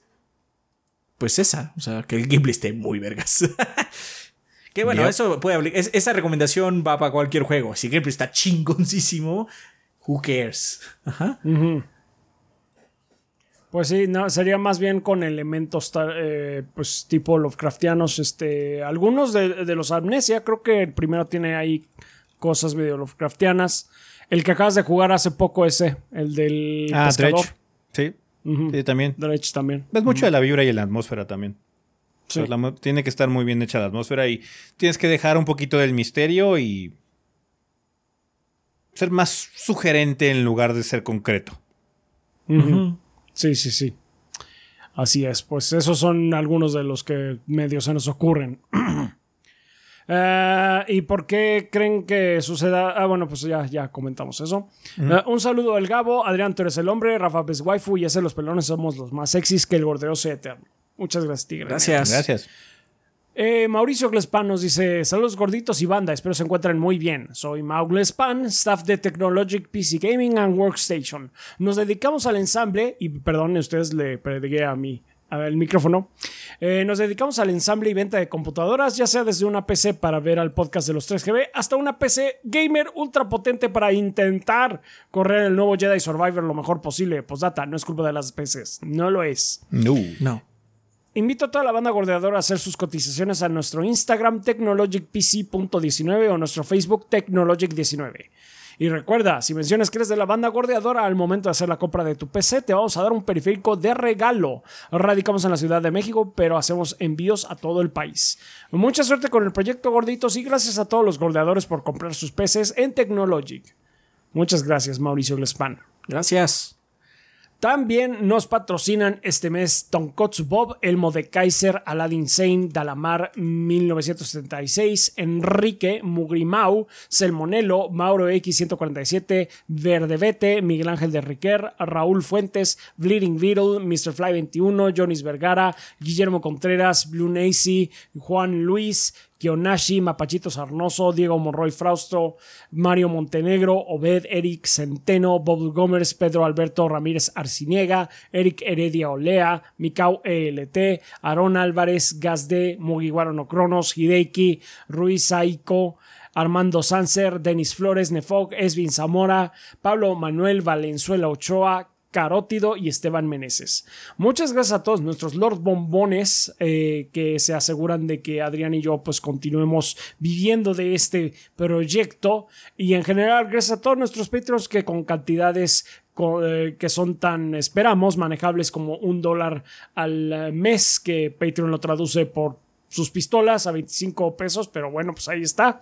Ya saben que es como si me invitaran a un cafecito a mí al mes o Adrián unos chocorroles. Entonces es una contribución muy valiosa que apreciamos muchísimo y nos ayuda bastante. Eh, también queremos darle las gracias a la gente de YouTube eh, que nos está viendo. No sé si esté en estreno esto. Si está en estreno, pues les saludamos y les recordamos, como siempre, que esto es pregrabado, no estamos en vivo. Pero pues muchas gracias por estar aquí este, en el chat y demás. Gracias a, a todos ustedes. Gracias por si nos dejan un super sticker, super gracias. O nos eh, siguen, también nos ayudan muchísimo con eso. Eh, y también pues a la gente de Twitch que estuvo intensa esta semana. Estuvimos eh, haciendo... ¿Qué fue? Legend of Zelda. Je- sí hicimos este Jedi. Sí, el martes. Ye- hicimos Jedi el martes. El miércoles, de hecho, tuvimos eh, un stream patrocinado eh, de System System, Shock. Shock. Entonces pudieron verlo ahí eh, por, si, por si tenían dudas de cómo, está, eh, cómo es el juego ya jugándolo desde el inicio, pues ahí lo tienen. Eh, esperemos que lo hayan disfrutado. Y pues ayer, eh, pues asegurando la serie de World Tour de Street Fighter eh, 6, con los cajetos limones y demás tonterías que tiene esa cosa. Este, sí. Las aventuras de, las nuevas aventuras de Toiten Street Fighter. Em, y pues sí, Lástima que me lo perdí. Ya lo no verás, ya lo verás. Ya lo verás, está muy feo. Pero es glorioso. Muchas gracias a todos eh, los que nos siguen, nos escuchan y demás. Ya saben que son la sangre del proyecto. Y pues sin ustedes no estaríamos aquí. Les agradecemos mucho su apoyo, banda. Muchas gracias. Así es, banda. Muchísimas gracias. Bueno, vamos a pasar a la sección de preguntas, banda, que como ustedes saben tienen eh, varios caminos que pueden seguir para participar en esta sección del programa. Una de ellas es dejar su pregunta en forma de comentario aquí en el video de YouTube que están viendo. Nada más, por favor, coloquen la palabra pregunta al inicio para que sepamos que viene eh, dirigido a esta parte. Si no, pueden hacer lo mismo en la página o usar el servidor de Discord que se encuentra en discord.gg diagonal 3 gordos B. Ahí hay un par de salas específicas para lo del tema de la semana y otro para preguntas del podcast. Es completamente gratis, no necesitan pagar absolutamente nada, ni ser Patreon, ni suscriptores de Twitch, ni nada. Cualquier persona puede hacer uso de esas salas. Vale, preguntas como cuáles, como la del IOGC de YouTube que nos escribe y dice, hola gordos, recientemente aprovechando las ofertas de Clanners pude comprar Street Fighter 6, nuevecito por solo 600 pesos usando el código de creador 3 gordos B. Es la primera vez que le entro un juego de peleas por lo que me surgieron algunas preguntas. 1. Viendo videos de pros jugar o de gente que ya le sabe, descubrí que había palancas de maquinitas para juegos de peleas y no había ninguno que usara control. Yo la verdad sí le quiero entrar en serio a este juego por lo que me gustaría saber, ¿puedo ser efectivo en el competitivo usando un control de Xbox? ¿Estaré en desventaja al jugar contra alguien que tenga palanca de maquinita similar a lo que pasa con los shooters y jugar contra alguien que tenga ratón y teclado?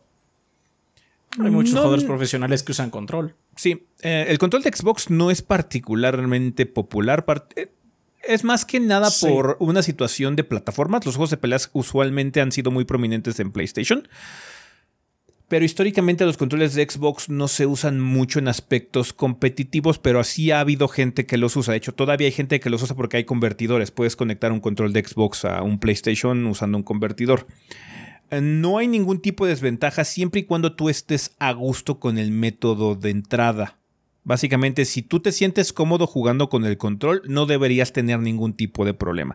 Si sientes que tienes problemas para ejecutar algunas cosillas y demás, quizás convenga buscar un control de esos para juegos de peleas. Esos te van a salir mucho más económicos. Hay controles que tienen un D-pad normal, pero en lugar de tener solo cuatro botones frontales, tienen seis.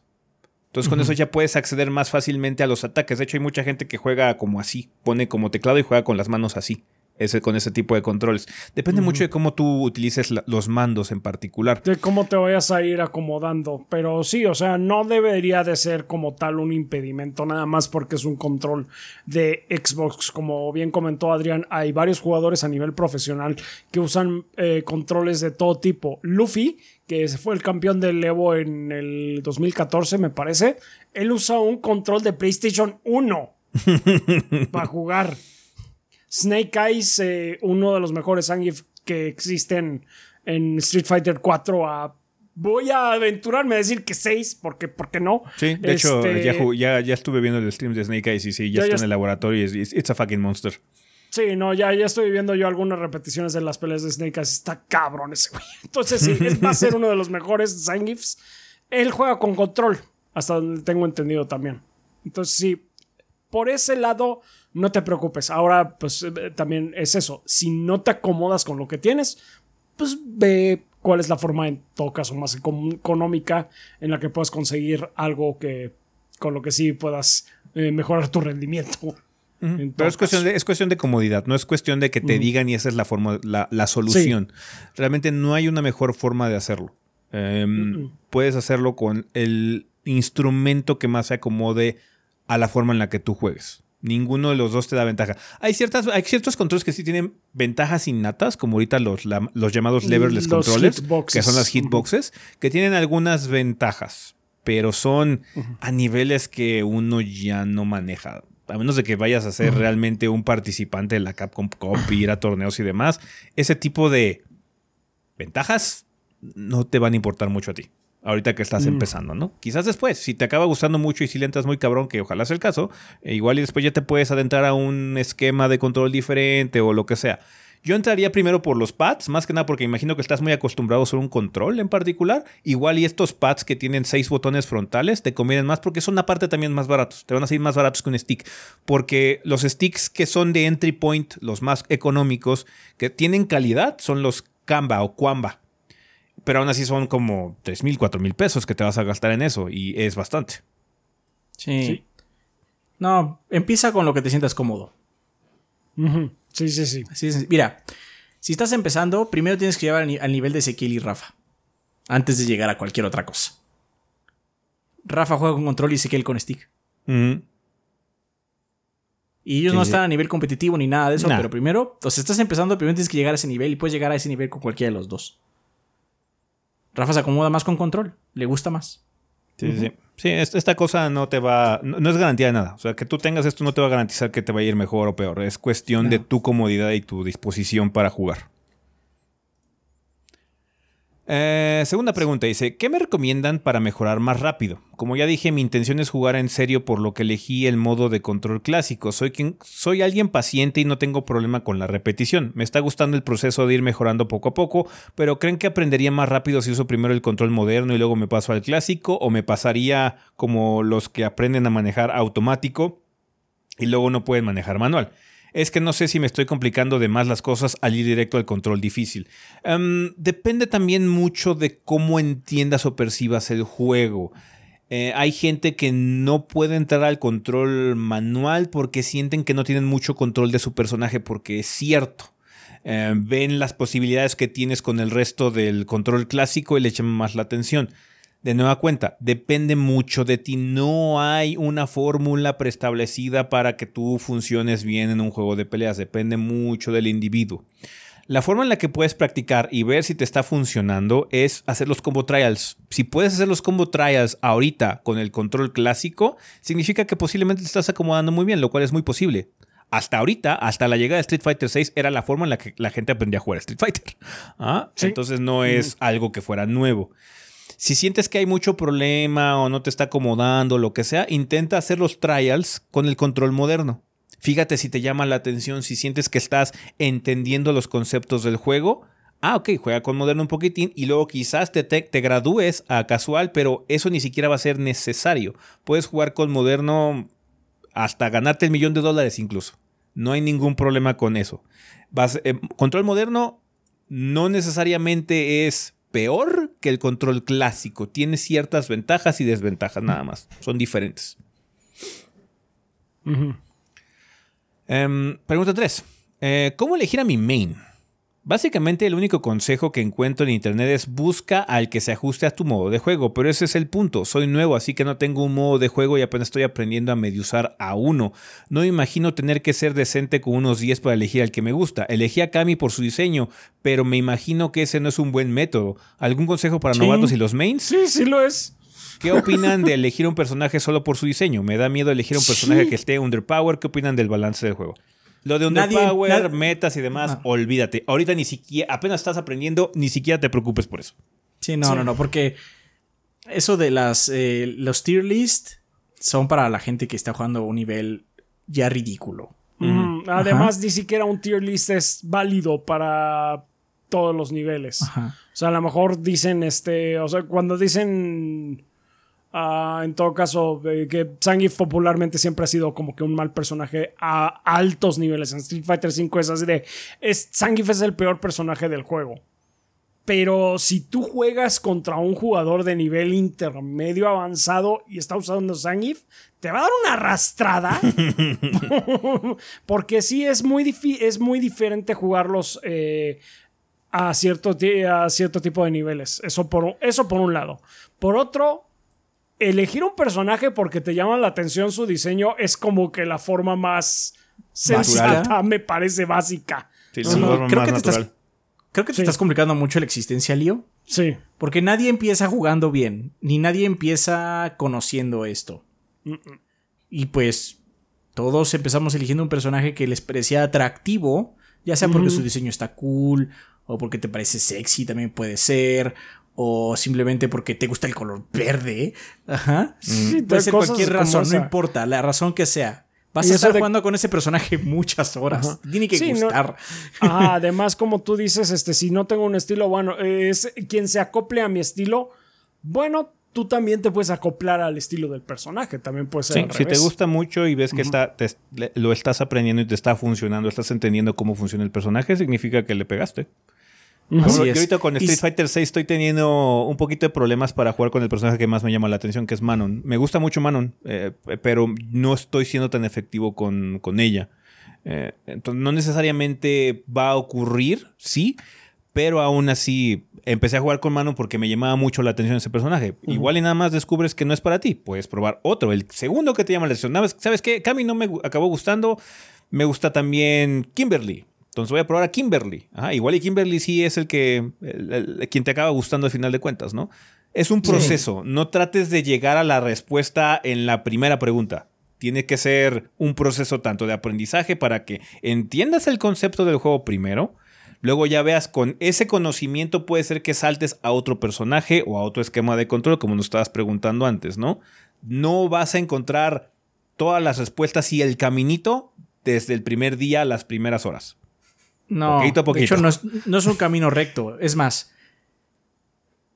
vas, si, si empiezas a jugar, eh, va a llegar un momento donde asumo vas a conseguir amigos más o menos de tu nivel con los que juegues. Es, es- es como un camino normal, en línea. Muy posiblemente ellos te den sus opiniones de cómo juegas. Y tómalas como son, opiniones. Ajá. Si te gusta mucho un personaje, pero quizás sea bueno con otro, también dale esa oportunidad. Porque luego uno, aunque sí elige primero por gustos, por cosas visual, a veces uno se acopla más a otras cosas. Ajá. Y toma esas, oye, creo que tú podrías funcionar mejor con carga. ¿Por qué no lo pruebas? Ajá. Ahorita que estás con el juego nuevo y con una experiencia nueva, prueba todos los personajes.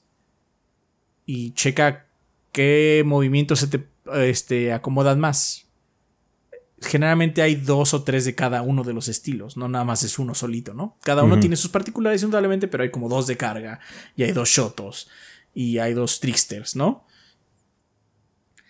Y siempre, siempre, siempre ten en cuenta que si un amigo de verdad te dice este personaje es para ti, podrías considerarlo. ¿Verdad, chaps?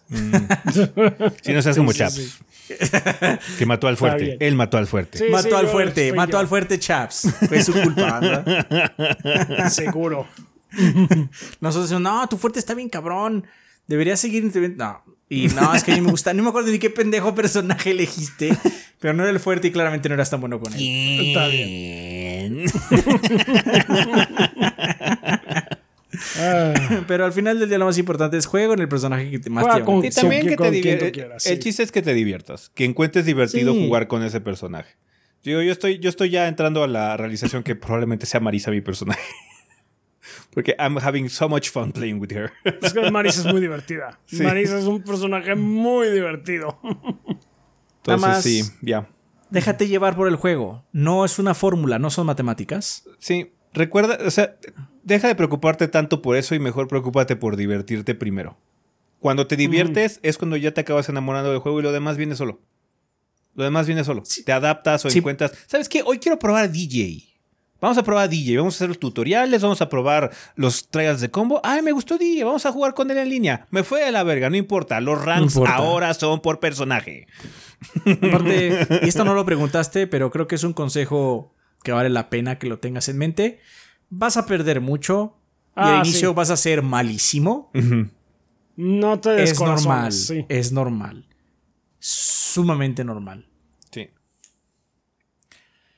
Sí, sí. Lo primero es divertirse. Disfruta el juego, disfruta las peleas. y luego ya todo lo demás viene poquito a poquito.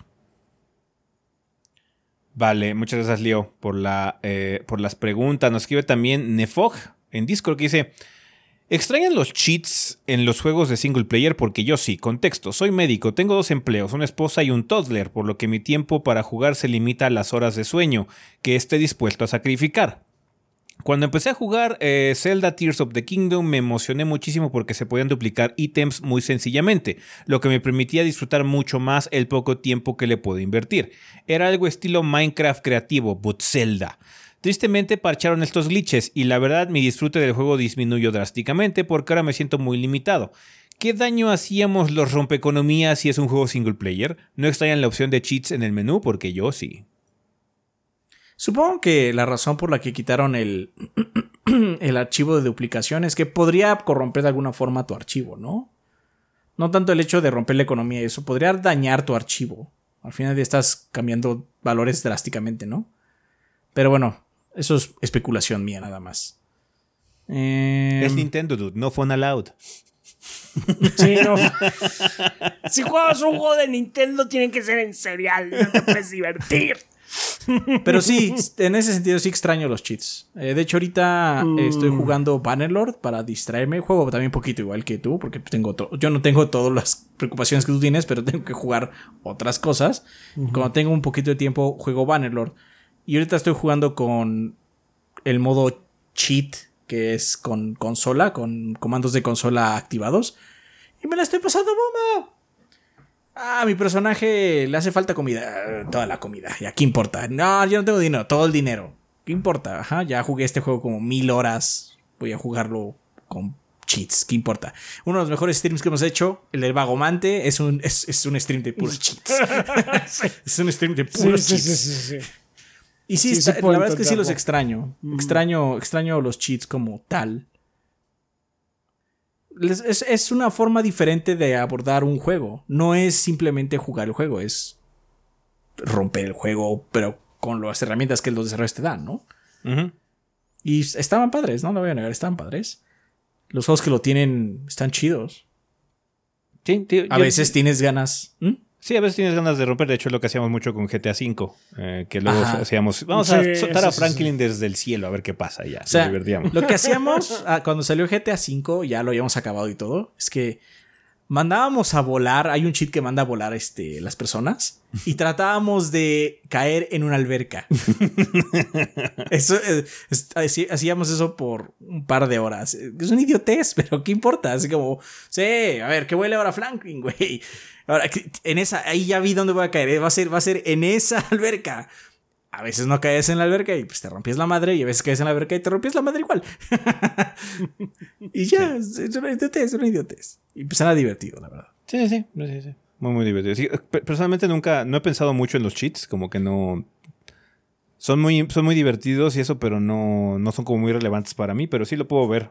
Más que nada por lo que tú mencionas, ¿no? Del glitch este de Zelda, que sí ayuda mucho a que te enfoques en algunas cosas nada más y no tengas que grindear tanto, ¿no? Eh, pero bueno. Sí. eh, Siento que el problema más grande ahorita en Tears of the Kingdom en cuestión de cosas que tienes que conseguir es que si quieres subirle a, a algunas algunas este, ¿Armaduras?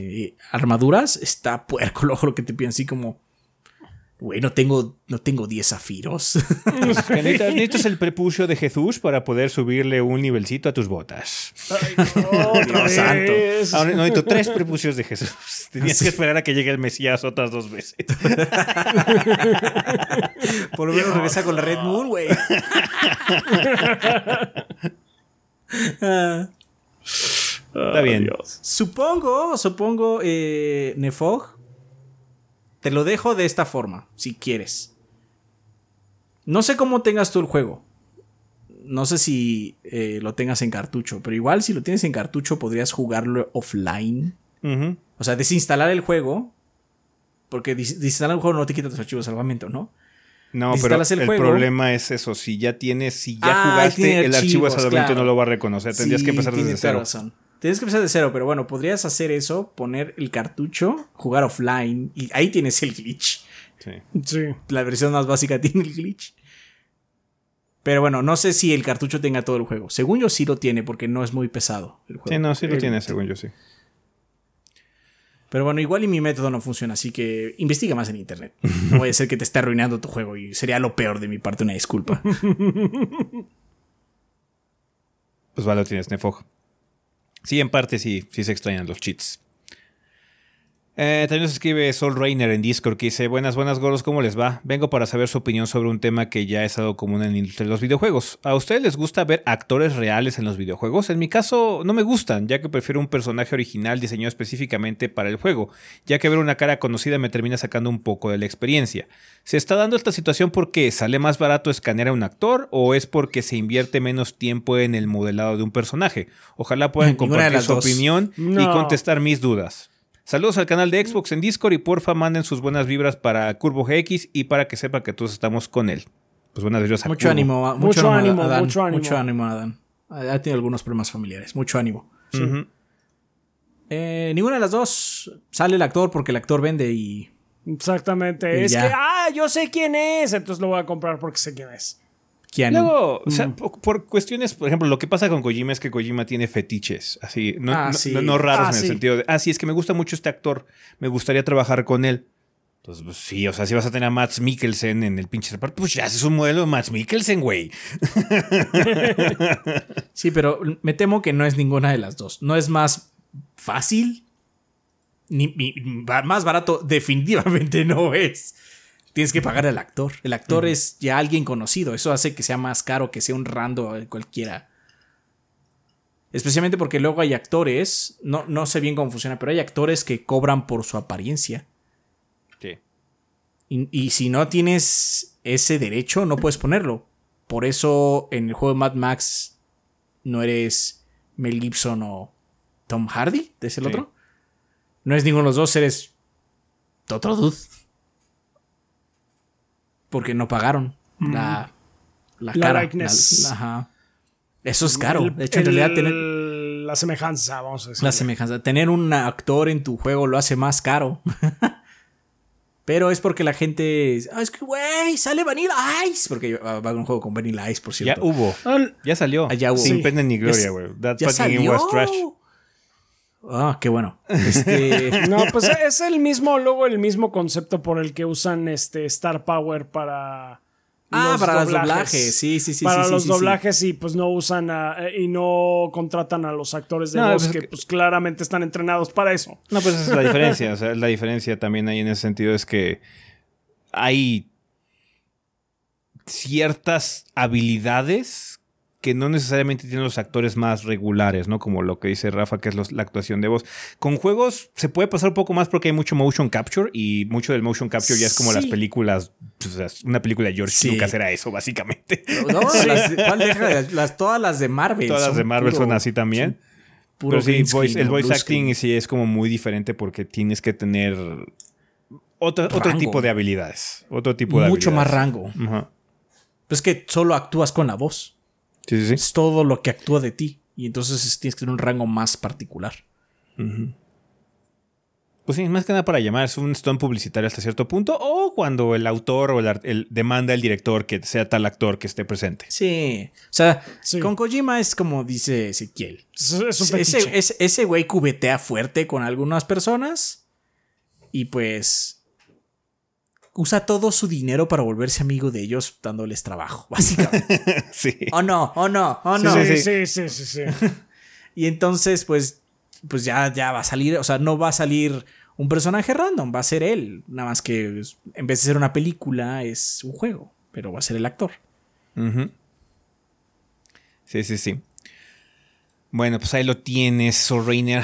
Y finalmente nos escribe Valeria U. García de YouTube que dice: Hola gorditos, ¿cómo van? Estuve viendo varios speedruns en internet y con el último parche de Zelda Tears of the Kingdom me surgió la siguiente pregunta: ¿Cómo carajos hacen los speedrunners y todas aquellas personas que encuentran fallos o glitches en los juegos para romperlos, acabarlos rápido o alterar objetos? Gracias gorditos y saludos a Charlie, Kamikat y Manuel X. Hail al gordeo. Em, pues es gente que se dedica particularmente a eso, a romper juegos, entonces exploran mucho un juego, machacan la piedra hasta conocer todos los sistemas habidos y por haber.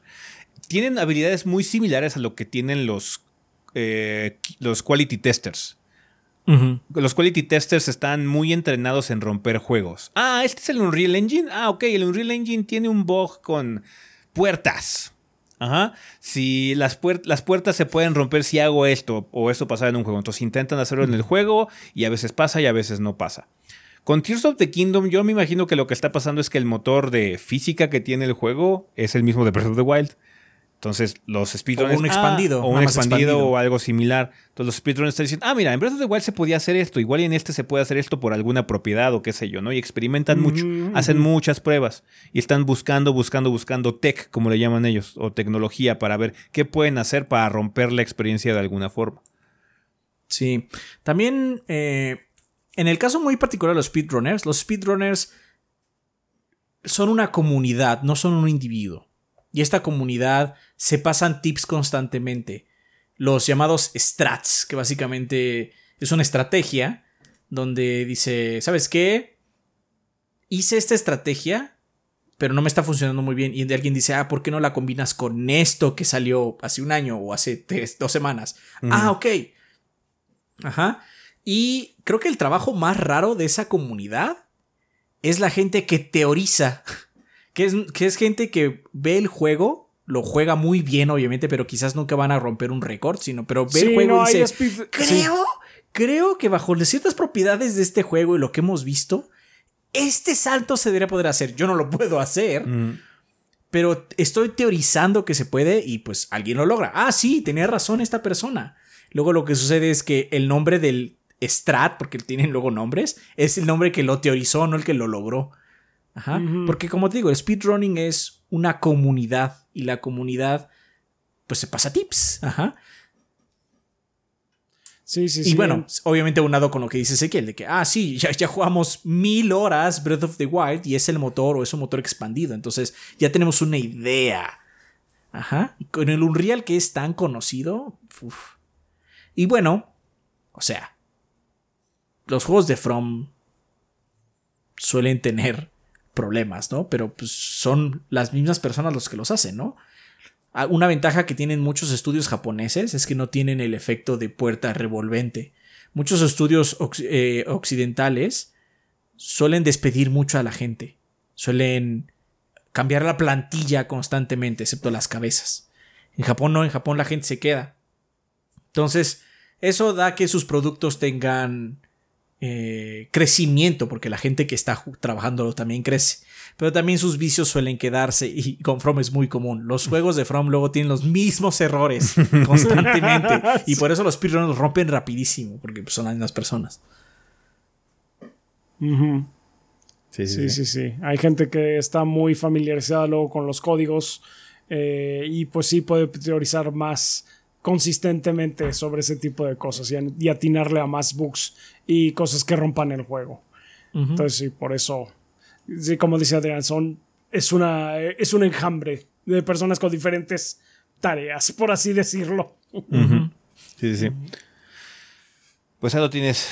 Eh, Valeria, es lo que podemos decirte. Obviamente es un trabajo, un proceso mucho más complicado porque hay mucha prueba y error y, como dice Adrián, también mucha teoría al respecto, pero como es mucha gente, alguien le va, alguien va a encontrar la respuesta o la solución. Luego ocurre de forma aleatoria. Hay un, brinco que hay en Metal Gear Solid que surgió de un error, un bug que le pasó a una mm. persona que nada más estaba jugando el juego normal. Y digo, oigan, ¿esto es normal? Y alguien dijo, ah, cabrón, ¿qué pedo con ese bug? y lo exploraron. Hay, y que, hay que repetirlo. Lo hay que replicarlo. Y resulta que era un skiff muy padre que le quitó como medio hora al juego. Entonces sí. Em, luego ocurren por accidente también. Vale, pues bueno, banda, eso sería todo con respecto a la sección de comunidad. Muchísimas gracias por sus preguntas. Ojalá podamos contar con ellas para la semana que viene. Y chingón, banda, vámonos a terminar este desmadre a despedidas.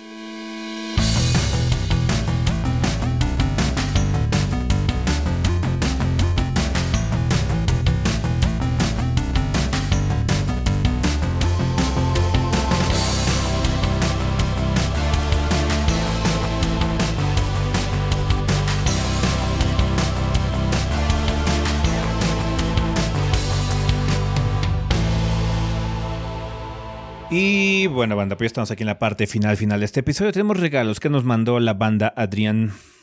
Said dice, buenas gordos, les envío estos regalos para la banda y ya salió la reseña Street Fighter 6. Ahora solo queda la mini, el maratón de 8 horas, el juego, el jugando con los gordos, el pile de literatura, el spoiler burgo y por último, de hecho sí podría spoiler burgo de Street Fighter 6. y por último, hacer spoiler burgo. La reseña de Super Street Fighter 6. So dumb. sí. Pero podría haber. El para volver se puede poner cochinón, ¿eh? Con la CPU a 8, ¿eh? No, sí, sí. no sé solo para volver a iniciar el ciclo. Posdata, la mm. próxima semana es mi examen de ingreso a la uni y deseenme suerte. Mucha suerte. Ánimo. Suerte. Posdata 2. Ya que hay editor de personaje en Street 6, ¿creen que es posible que la búsqueda de pantalones de Sirtoid vuelva? Pues ya no, volvió. ya, ya volvió. ¿Qué de qué hablas? Ha vuelto. eh, puso juegos. Puso tres juegos, pero nada más se pone Steam y Legacy Games. No sé qué juegos son. Juego sorpresa. Además hay contenidos de Black Desert, Company of Heroes 3, PUBG Mobile. Guild Wars 2, Two Point Campus, Brawlhalla y Forspoken. Esos son contenidos del juego, no son juegos como tal. Los otros juegos no sé cuáles son.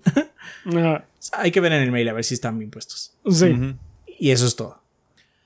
Vale, pues bueno, banda, estos regalos van a estar en nuestra cuenta principal de Twitter a lo largo de los siguientes días. Vale, tenemos algo que recomendar aparte de los obvios que son, supongo que Street Fighter y... Tú recomiendas Diablo, Diablo 4, ¿no?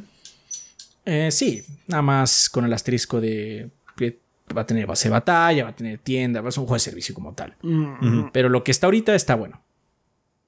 Está bien. Em, no, es- no, no, es que estaba como loco, entonces no, no he visto nada.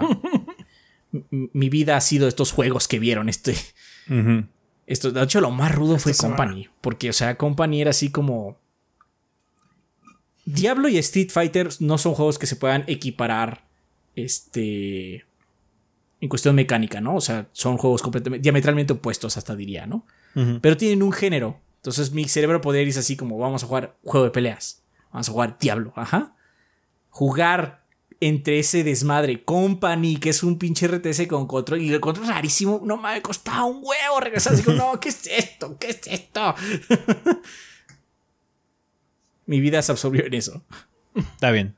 Pues bueno, creo que también los tres les recomendamos Street Fighter 6. Hemos hablado Sí, mucho sobre este título. El juego está excelente. Em, sí, la verdad, eh, muy, muy buena entrega de parte de Capcom. Tanto el World Tour como la parte de Fighting Ground, Battle Hub y todo. El código de red funciona chingón. La verdad, una excelente entrega de esta franquicia, banda. Si quieren aprender a jugar juegos de pelea, Street Fighter 6 es una muy buena opción. Creo que podría decir que es la mejor opción que hay actualmente para Sí. poder hacerlo realmente. Entonces sí, Street Fighter 6 recomendadísimo de nuestra parte, banda. Está muy, muy, muy bien hecho ese juego. Vale, pues bueno, banda, nada más queda recordarles que tenemos redes sociales. Nos pueden encontrar en Facebook e Instagram como Tres Gordos B o Tres Gordos Bastardos. Eh, en Twitter somos 3ChubbyB. Por favor, síganos en Twitter, es donde generalmente hacemos la mayor parte de actualizaciones sobre el proyecto. Si no, también tenemos nuestras cuentas personales, que es Chovy Rafa, Chovy Adrián, Chovy S, eh, Chovy Gris y Kid-BG, por si quieren hablar con alguno de los miembros del staff. Eh, muchas gracias, banda, por eh, apoyarnos en Patreon un mes más. Ya estamos empezando junio. Gracias por quedarse con nosotros en el esfuerzo de recaudación que es Patreon para que garanticemos la salud económica del proyecto. Siempre les agradecemos infinitamente que se queden ahí para poder eh, seguir trabajando para ustedes, banda. También muchas gracias a la gente de Twitch que se ha suscrito mucho en estos días, eh, a la gente que compra productos en la tienda y también un saludo a todas las personas que escuchan la versión en audio de este programa a través de cosas como Spotify, Podbean, Apple Podcast y demás. Muchísimas gracias y un saludo de nueva cuenta. Vale, pensamiento final. Qué bueno que se acabó esta semana. Está haciendo calor también, ¿no? Entonces, Sí. un chingo de calor. Sí, ya, vamos a acabar este Un desmadre. chingo. Sí, A ya, la verga, vámonos. nos vamos. Chingo, ya todo. Nosotros nos vamos. Bye. Bye. Bye.